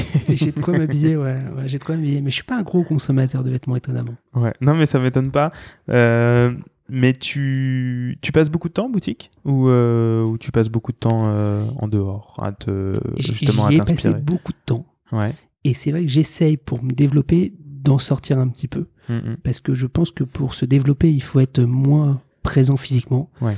Et en même temps, euh, j'ai du plaisir à être là. Je suis un peu à l'ancienne. J'aime bien quand même contrôler. J'aime bien remettre une pile droite, changer la musique, faire un petit détail. J'ai- J'aime Mhm. bien contrôler tout. Donc malheureusement, je suis encore là beaucoup. Euh, j'ai un rapport avec les clients où je connais euh, la plupart des clients. J'ai sympathisé avec beaucoup des clients. Oui, c'est une, une relation d'amitié que tu as souvent avec tes clients. Quand Donc je passe, euh, Ouais. je vois toujours des gens passer qui te saluent, qui te, avec qui tu, tu, tu, enfin, avec qui t'es potes, quoi. avec qui je suis pote et avec qui on échange et on n'échange pas que de vêtements. quoi. Ouais, J'ai- plaisir à parler de tout et de rien et, et c'est vrai que j'ai ça que j'aime bien et que j'ai peur que d'être moins présent physiquement et de m'éloigner, je perds aussi un petit peu les réalités. Alors, Mm. il faut trouver le bon équilibre parce que on s'inspire en sortant et on avance en sortant, Mm. mais en même temps, il faut pas, euh, faut, faut continuer à y rester pour se rendre compte des réalités euh, du terrain. Mais j'ai une vision un peu arriérée, moi, du business, donc c'est pour ça que, que voilà, je me suis pas développé vraiment et que je suis pas sorti de tout ça. Bah, c'est déjà pas mal quand même. C'est quand même un beau. Enfin, c'est quand même un- une belle réussite que d'avoir réussi à créer un point comme ça dans Paris qui reste une référence. Bah, c'est Et ça, c'est. Enfin, en tout cas, pour, pour ceux qui écouteraient le podcast et qui ne seraient jamais allés chez Gingy, je vous, je vous recommande vraiment de passer à la boutique parce que c'est. Voilà, même si vous achetez pas, euh, c'est au moins se faire plaisir avec les yeux. Et puis, euh, voilà, euh, baladez-vous, euh, faites-vous la main en touchant un produit euh, intéressant et, euh, et, puis, euh, et puis un jour, euh, dévaliser la boutique. Voilà, on essaie d'avoir des personnages un peu emblématiques. On a, Ah, attends, justement, je pense que j'avais envie de revenir sur Reynaldo. Parce que c'est celui- c'est avec qui tu travailles, qui est maintenant le responsable un peu du magasin quand, Ouais. quand- quand qui est exceptionnel. gère ça. Enfin, qui est exceptionnel. qui est un mec qui- qui est pas tout jeune, qui a un look euh, Ouais, très rétro. Il porte des pantalons taillot très taillot, très larges, Ouais. militaires, historiques. C'est un, mec qui est complètement en, en décalage de la mode, même s'il il connaît tout et il adore ça, mais il veut surtout pas porter un vêtement à la mode. En même temps, Hmm. il adore ça. Moi, j'adore sa personnalité c'est pour son look et c'est d'ailleurs pour ça que je l'ai engagé. C'était pas ses compétences de vendeur. Il était à la base dans la restauration. Ça fait longtemps qu'il travaille avec toi? Ouais, ça va faire peut-être une dizaine d'années. Ah ouais, quand même. Ça va faire une dizaine d'années. Puis je vous dis que pendant de, enfin, la création, on a lancé ça avec Olivier qui est resté aussi 10 ans et pareil, qui était quelqu'un de très précis dans ses goûts et dans la mode. On a Aurélie qui nous aide, qui est une vraie euh, euh, fille hyper branchée, qui est, qui, alors pour le coup, moi je porte des colliers, des bracelets, mais elle en a des centaines à chaque poignet, à chaque jambe, autour du cou, partout, et qui a un vrai look, Ouais. euh, un vrai look génial, bobo, hippie. Je sais pas comment je peux le décrire son look, mais je trouve ça génial et je trouve ça inspirant, moi, quand on rentre dans un magasin et quand on a des personnages en face de nous qui ont un truc un peu pas normal. Encore une fois, il faut toujours trouver le, le- l'équilibre et que ça soit pas non plus complètement déguisé. Mais je trouve ça génial d'être, euh, voilà, d'être dans un autre univers avec des gens, euh, des gens différents. Quoi. Ouais, c'est clair. Et euh, comment tu vois Gingy 2030 Ou même Julien en 2030, tu vois? C'est. Alors j'ai une problématique, c'est que j'ai beaucoup d'idées, j'ai beaucoup d'envie, sauf que j'arrive pas à mettre tout en place. Mm. J'aimerais encore que le, le- le- la boutique grossisse, augmente. J'aimerais bien avoir un lieu peut-être euh, ailleurs, différent. Euh, je crois beaucoup à l'expérience d'être euh, des, des lieux de vie en fait qui pourraient mélanger événements, événements, magasins, nourriture. Je trouve qu'on a besoin de lieux. Je trouve que c'est génial de se retrouver dans des endroits qui correspondent. On peut échanger sur euh, sur euh, su- sur les mêmes passions en fait, parce que très vite on se rend compte que que le, le client qui aime les beaux vêtements dans cet univers aime souvent euh, les belles montres, les belles voitures, les belles motos, a le même style de vie. Et je trouve ça génial. Je trouve ça génial que dans un lieu on puisse le, le partager. Donc j'aimerais j'aimerais que ça évolue. Ouais. Euh, alors en ce moment, j'ai une phase un peu bizarre où je pense qu'on peut vivre ailleurs que Paris. je sais pas Ouais. si ça sera le cas euh, et que je vais vraiment partir. Ouais. Mais en tout cas, euh, je veux croire à ça. Je veux croire que, que le monde va se rouvrir, qu'on va revoyager, qu'on va Hmm. et qu'il va se passer plein d'autres choses ailleurs. Et tu te verrais vivre où? Eh ben, je sais pas, parce que si je le savais, j'y serais déjà. je pense que la vie est courte, je pense qu'il faut profiter de tout. Ouais. Donc, euh, si j'avais vraiment un endroit idyllique, j'y serais déjà. Hmm. Alors, j'ai beaucoup aimé Byron Bay, pour les gens qui connaissent ou qui connaissent pas, c'est en Australie. Australie. C'est un endroit complètement fou où euh, c'est euh, tout le monde est beau, tout le monde est riche, tout le monde fait du yoga, tout le monde euh, mange bio, sauf que c'est le bout du monde, Ouais. c'est 24 heures de vol, que la moindre maison c'est un million de dollars. Mais euh, à Mm. part ça, j'ai trouvé que c'était assez génial comme endroit. Ouais. Et et t'as des enfants? J'ai des enfants. T'as deux enfants, c'est Ouais. ça? Et tu leur inculques ce- cette passion du vêtement? Non, je leur inculque pas cette passion du vêtement. Euh, J'essaie juste de leur euh, de, de, leur donner conscience un petit peu de, de, de petits détails. Mais je me suis rendu compte que ma fille qui a 9 ans, euh, je pense qu'elle a aucune notion de si elle aime ou elle aime pas le vêtement, mais en tout Ouais. cas, j'ai vu que par mimétisme, en fait, elle reproduisait des codes d'ados. Elle va voir que les ados mettent leurs shorts hyper taille haute et elle prend ses shorts, elle les remonte le plus possible. Je lui dis, mais chérie, ça, tu peux pas mettre ça, c'était trop court et puis t'as un t-shirt, ça marche pas. Ouais. Mais en fait, je, par mimétisme, un peu comme moi, j'ai pu l'être petit, elle regarde des filles un peu plus âgées et elle essaie de copier. On était euh, en Thaïlande il y a quelques années et je la vois et elle prend son legging et elle se met à le tirer et le glisser euh, sous sa tongue. Je sais pas si tu vois un peu l'idée, mais en fait, Ouais, le- ouais. donc elle le glisse sous sa tongue et je lui dis mais qu'est-ce que tu fais chérie? C'est sale, tu marches dessus, il va s'abîmer, euh, puis c'est pas joli. Et elle me dit si si c'est cool. euh. Et en fait, je comprends qu'elle voit les petites tailles euh, Ouais, sur place qui font ça. Et donc par mimétisme, en fait, elle va le faire. Donc euh, donc j'ai pas de doute sur ma grande fille que un peu comme moi, par mimétisme, elle ira copier des trucs et elle va trouver sa propre personnalité. Et, Ouais. et, et voilà. Et, et elles feront ce qu'elles aiment, euh, de la mode ou pas. Ouais. Aucun problème avec ça. Toi, tu t'en fiches. Complètement. T'as Qu'elles pas envie. soient Tu veux pas épanouies, qu'elles reprennent le-. Le- la boutique Non, il n'y a rien à reprendre. et euh, t'es pas mal sur Instagram. Qu'est-ce quel tel... Enfin, je vois que tu fais pas mal de vidéos quand même. Enfin, tu essaies de te. Je vais être franc, je me suis pris au jeu. Ouais. Au début. Ouais, ça- euh, au début, j'avais l'impression que c'était un peu ok, il faut le faire. Et là, j'ai vraiment l'impression que là, je me suis c'est. pris au jeu. Je, je trouve ça Ouais. rigolo. Je trouve ça, euh, ça m'amuse. Euh, on a la chance d'avoir des commentaires très sympas, des gens Mhm. qui nous soutiennent. J'ai même fait euh, là des, des lives où j'ai raconté ma vie en pensant que c'était pathétique euh, de raconter des histoires. Et finalement, les gens m'ont dit non, c'est hyper cool, c'est hyper Ouais, on, sympa. on a parlé ça des lives. ouais. Donc, donc voilà, toutes ces petites aventures que je peux faire. ou ou ces compositions de look, les, les gens, les gens sont contents. Euh, ça nous fait de la transformation en, en magasin quand même, ça nous fait de la transformation sur le site. Donc c'est vrai que je me suis pris au jeu et j'aime bien, euh, j'aime bien faire de l'Instagram, j'aime bien euh, me mettre moi physiquement dessus, ça m'amuse. Euh, je fais pas trop de complexe. Il y a des gens qui veulent pas se montrer euh, parce que euh, sur leur mauvais profil ou s'ils ont Ouais, du ouais. ventre, pas de ventre. Moi, j'ai un peu accepté ça, ça m'amuse. Donc, je joue dessus. Euh, voilà, par rapport aux réseaux sociaux. Mais j'ai un truc, je suis pas très curieux, et je m'en excuse pour les gens, c'est que je passe pas non plus dans l'autre sens des heures à regarder ce que font les autres ou, Ouais. ou même le- les Instagram des autres. Alors, j'y suis un petit peu, mais c'est vrai que je passe pas tant de temps dessus. Donc, euh, donc il y a plein de gens qui me disent, Ouais. mais tu sais, t'as vu, j'ai posté ça ou j'ai fait ça? et, et non, en fait, je je l'ai pas beaucoup vu, quoi. Après, je pense que t'es bien occupé. En tout cas, j'ai pas pris ce vice. Euh, je- Ouais. je- voilà, je- Et vous êtes combien aujourd'hui chez, chez Jinji on est quatre. Et c'est bien pour toi c'est bien pour moi. euh, J'aimerais bien être beaucoup plus. Ouais. Après, la gestion humaine, c'est encore un autre de, un autre métier. Mm. Euh, je pense que je suis pas bon là-dedans. Euh, Je n'ai pas le but de devenir Ouais. une énorme multinationale avec des, des cinquantaines de personnes. Après, euh, j'aimerais grossir, j'aimerais gagner plus de sous comme tout le monde. Je pense que l'argent, c'est aussi un moteur dans la vie, Ouais. malheureusement. Euh, Ça t'aide à concrétiser des projets aussi. Ça t'aide à concrétiser des projets, à faire des joies, à, à- à plein de choses. Donc, euh, donc, bien sûr que pour grossir, il faut s'entourer, il faut prendre des risques, mais, euh, mais toujours mesurer. Quoi. Je- Mm. je- J'essaie de grossir petit à petit. Tu lis un peu? Je lis pas mal, ouais, je lis pas mal. Tu lis quoi? Alors, euh, j'adore, euh, j'adore les autobiographies, par exemple. Ouais. J'ai lu beaucoup d'auto- d'autobiographies, pardon, mais de, de, de, de sportifs, de célébrités, de n'importe quoi. En fait, je trouve ça génial, le dépassement de soi. Je trouve ça génial de comprendre pourquoi euh, un tennisman est devenu le numéro un mondial et qu'à 18 ans, il soit, euh, il soit pas le numéro un, que ça soit pas inné. Je trouve ça génial le dépassement. Je trouve ça génial de pouvoir comprendre les parcours des gens. Mhm.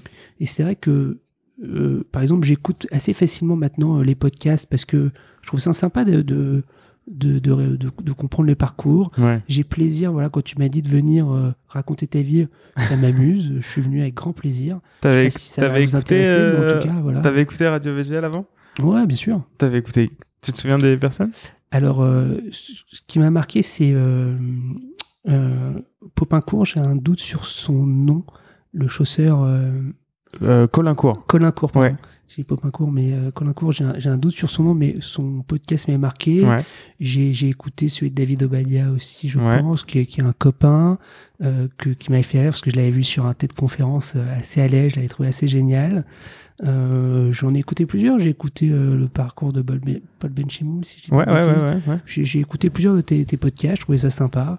Je trouve ça génial. J'adore aussi écouter des, des podcasts un peu plus entrepreneurs de gens Ouais, qui ont- ouais. ont des parcours plus dans le tech ou dans le digital. C'est un peu des biographies en fait finalement. Et c'est pour ça que je trouve ça sympa. Vachement des biographies. ouais. Alors c'est des biographie livres dans cet choisie univers. quoi, parce que son, on raconte pas euh, tous les détails, mais c'est vrai que c'est c'est intéressant. C'est des parcours de vie quoi, et c'est Complètement. ça qu'on raconte. Euh, je pense qu'on a fait le tour de la question. Je pense que je vous ai pas trop ennuyé. non, pas du tout franchement. Ça fait vie, 1h20. euh, Non, non, c'était vraiment c'était très intéressant de de- d'avoir ta vision, de, de comprendre un peu le parcours, euh, comment t'en es arrivé euh, là chez Jinji, enfin à fonder Jinji. Je suis vraiment surpris pour le coup, tu vois, pour être totalement honnête avec toi. Je pensais que tu avais fait plein d'autres choses avant et en fait, ça a été très. T'as été très précoce finalement dans, la- dans le fait de monter cette. euh, Enfin, les boutiques, etc. C'est assez. euh, C'est assez dingue. Et, euh, et je suis surpris. Voilà. Je, je- je t'ai pas tout raconté en détail, mais aussi pour avoir, avant d'ouvrir, j'ai eu beaucoup d'expériences de, de petits boulots, de petites choses. de- Mhm. donc j'ai été un peu vite sur tout ça, mais c'est c'est toutes ces petites expériences de passer euh, parfois même 15 jours, 3 semaines, un stage dans une petite boîte qui, qui fait que très vite on comprend aussi les, les, les codes. Et, Et quelle, aurait été justement, enfin, quelle a été justement l'expérience qui, la petite expérience qui toi aurait le plus, a eu le plus d'impact sur ton, sur ta vie? Alors, je vais revenir beaucoup en arrière, mais en troisième, à l'époque du collège, à l'époque, il fallait faire un stage en entreprise. Et je le fais dans une boîte de textile qui était une grosse boîte de textile pour femmes qui n'existe plus, une boîte indienne qui s'appelait Nitya. Et je me rends compte, et donc moi j'adore ça parce que j'ai quand même un feeling avec la mode, même si je le, je le, je le dis pas vraiment, mais j'aime bien ça. Et je me retrouve dans un super quartier parisien, c'était vers la bourse, euh, entre la bourse et la place des Victoires, je me retrouve dans un super quartier, dans des bureaux magnifiques, dans une boîte de textile pour femmes géniale. Et on m'assoit à un bureau, et il se passe trois heures avant que quelqu'un vienne m'adresser la parole. Je m'approche de la machine à café pour essayer de parler à quelqu'un, et on m'explique que Non. que non. Et en fait, je me rends compte du- de l'univers bureau, société et tout. Et je me dis, je ne veux surtout pas de ça. Je veux en aucun cas de ça. Je veux, je veux en aucun cas avoir des gens comme ça euh, démotivés. Alors, c'était il y a longtemps. Aujourd'hui, avec le phénomène start-up, les gens sont beaucoup plus investis Hmm. dans leur boîte, dans, leur, dans ce qu'ils font. En tout cas, je l'espère. Mais c'est toutes ces expériences qui m'ont montré que que j'avais pas du tout envie de ça. J'avais pas envie d'un poste dans un boulot un petit peu classique, un peu standard, derrière un ordinateur. Au moins, envie de découvert ça. ce que tu ne voulais pas, quoi. Voilà. Et, et ce que je veux, je le, je le découvre tous les jours euh, Ouais. en changeant, en allant vers ce qui me plaît. Quoi. Ça, c'est, c'est intéressant. Mais c'est vrai que c'est, les expériences euh, négatives sont tout aussi importantes que les expériences positives. Et Enfin, d'ailleurs, moi, j'encourage beaucoup les, les jeunes comme moi qui n'ont pas du tout été studieux et qui n'ont pas Mhm. fait euh, d'école ou de formation, d'apprendre sur le terrain, en fait, de faire plein d'expériences, de faire plein de trucs, de partir, de voyager, de, de se mettre à mal. Et puis, il n'y a que comme ça qu'ils vont apprendre et ils vont revenir, ils seront grandis, ils auront fait plein de choses, et ils sauront où aller et ils sauront après euh, se perfectionner ou en tout cas apprendre dans les lacunes qu'ils ont euh, ou dans les faiblesses qu'ils n'ont pas euh, acquéries à l'école, Mhm. mais, mais ils le trouveront après, quoi. Il y a une petite question qui, qui, qui nous fait revenir un peu euh, au milieu du podcast, mais qui me qui vient de venir là. Euh, je monte une marque, je viens de voir, disons, je viens de voir la boutique, je t'apporte euh, des vêtements. Qu'est-ce qui fait que tu vas tu vas m'acheter, tu vas me choisir? Est-ce que t'as, est-ce que déjà t'as déjà fait ça? Quelqu'un qui vient de voir ou qui te Oui, présente bien sûr, bien sûr, bien sûr, on l'a déjà fait. Et qu'est-ce qui fait qu'il va, que, que tu vas passer le cap? En, en fait, c'est- un feeling de la personne qu'on a en face de soi. C'est-à-dire que si le produit qu'il me montre, il m'explique euh, son sourcing, pourquoi il l'a fait, euh, Ouais. et puis c'est un feeling aussi de produit. C'est-à-dire que si son truc, je le trouve beau, si lui, je le trouve inspirant dans sa, lui ou elle, mais en tout cas dans sa façon de me le proposer, de, de le porter, je, je- bien sûr, je suis au contraire avec grand plaisir à, à essayer de trouver des nouveaux, des jeunes. Mais, mais malheureusement, euh, je vais être un peu dur, mais beaucoup des produits qui nous sont présentés aujourd'hui, les gens arrivent en nous disant on a fait euh, le t-shirt idéal, il est ni trop large ni trop serré, il est fabriqué ni trop épais ni pas assez, euh, et Mhm. qu'en fait le t-shirt il est blanc, gris et, et bleu marine, et il a aucun cachet, il a aucun charme, et euh, il a un storytelling qui est très lisse, très propre. Et non, ça, ça me fait pas rêver, et ça, euh, on rentre pas dans des aventures sur des marques comme ça. Donc c'est vrai que que, Ouais. que j'ai besoin, si un jeune, enfin en tout cas quelqu'un qui crée sa marque vienne, qui, qui me prouve euh, quelque chose, un, un vrai truc qui, qui m'étonne, quoi. Un truc qui. euh, bah, L'exemple de David Obadia, je pense que j'étais le premier en, en France à travailler avec lui à l'époque où euh, il avait pris des, des photos de New York qu'il avait imprimées sur des t-shirts et des suites avant qu'il y ait Brooklyn parle français, etc. On était un des premiers magasins en France travailler avec lui parce que il a eu un bon feeling sur, sur sa vision, sur son produit, sur tout ça. Ouais, et c'est typiquement le genre de produit qui peut te. Voilà. Par contre, je pense que le, le phénomène, les jeunes qui créent des boîtes euh, et qui font un modèle type euh, asphalte, on vous a fait le produit idéal. Moi, j'y crois pas. Je suis rarement séduit. euh, Ouais. je suis rarement séduit. Alors ça marche, Ça marche, bien sûr. ça cartonne même, mais ouais, c'est pas toi ce qui te fait vibrer. C'est pas ce qui me fait vibrer. Dans la mode, c'est pas ce que tu cherches, quoi. C'est- pas ce que je cherche. En tout Enfin, cas, c'est en surtout boutique, pas ce que je cherche de la part d'un jeune qui crée quelque chose. Quoi. Et, et qu'est-ce que tu alors ça va recouper un peu ce que tu viens de dire, mais tu conseillerais quoi justement à ce jeune qui, Alors, qui veut créer une marque? Si je suis sûr qu'il y a des gens qui, Alors, qui écoutent et qui ont envie. euh, Le, le premier conseil, je pense qu'il faut être monoproduit. Je pense qu'il faut Mhm. être capable de se concentrer sur une catégorie. Il faut être capable de dire, moi, je veux créer euh, un chapeau, une casquette, une écharpe, mais vraiment être monoproduit. Euh, je pense que le storytelling est important, mais il faut pas non plus qu'il soit trop léché. Je pense qu'il faut un truc un petit peu. Moi, j'adore le côté un petit peu, euh, un petit peu manuel, un petit peu euh, feeling. Je trouve ça génial, et je trouve qu'il faut qu'il ait vraiment de la personnalité, quoi. Hmm. Il faut être capable de prendre un parti de couleur, de forme, de, de proportion. Il faut qu'il ait quelque chose pour faire la différence. Il a tout le temps derrière de créer un beau basique, ou, ou en tout cas de, de décliner ce produit en basique. Mais il faut pas arriver sur le marché avec un produit euh, qui potentiellement est concurrencé par un énorme mastodonte qui peut le faire en milliers de pièces. Quoi. Hmm. Je crois pas à ça. Quoi. Intéressant, intéressant.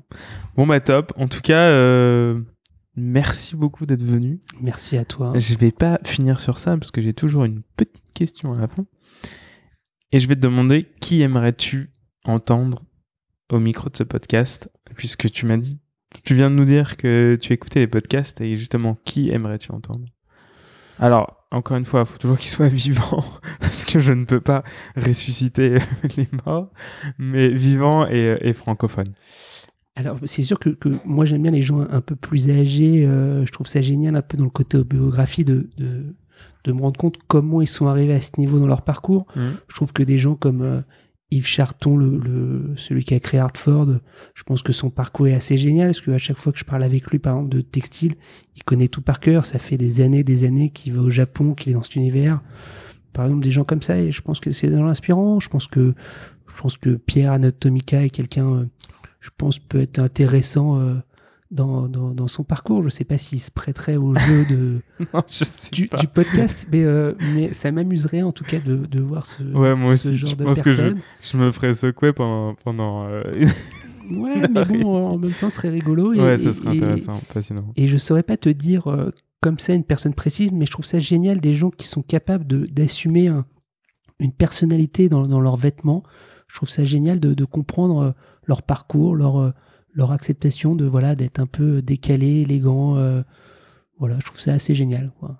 Bah top. En tout cas, c'est bien. pas des gens trop lisses. Quoi. Ouais, c'est ça. Mais c'est cool parce que c'est. Ah, je crois que Pierre, Pierre euh, Fournier, c'est ça? Mhm. Je crois qu'il s'appelle comme ça. D'Atan- D'Atomica. Euh, je crois qu'on l'a déjà cité. Yves Charton, pas du tout. Donc je suis très content que tu cites un nom, un nom nouveau. En tout cas, un grand, grand merci, euh, Julien, d'avoir euh, accepté cette invitation, d'être prêté, euh, de t'être prêté à l'exercice le premier pour cette nouvelle saison. Je suis très content de relancer la saison. Je suis très content et je pense que de, de...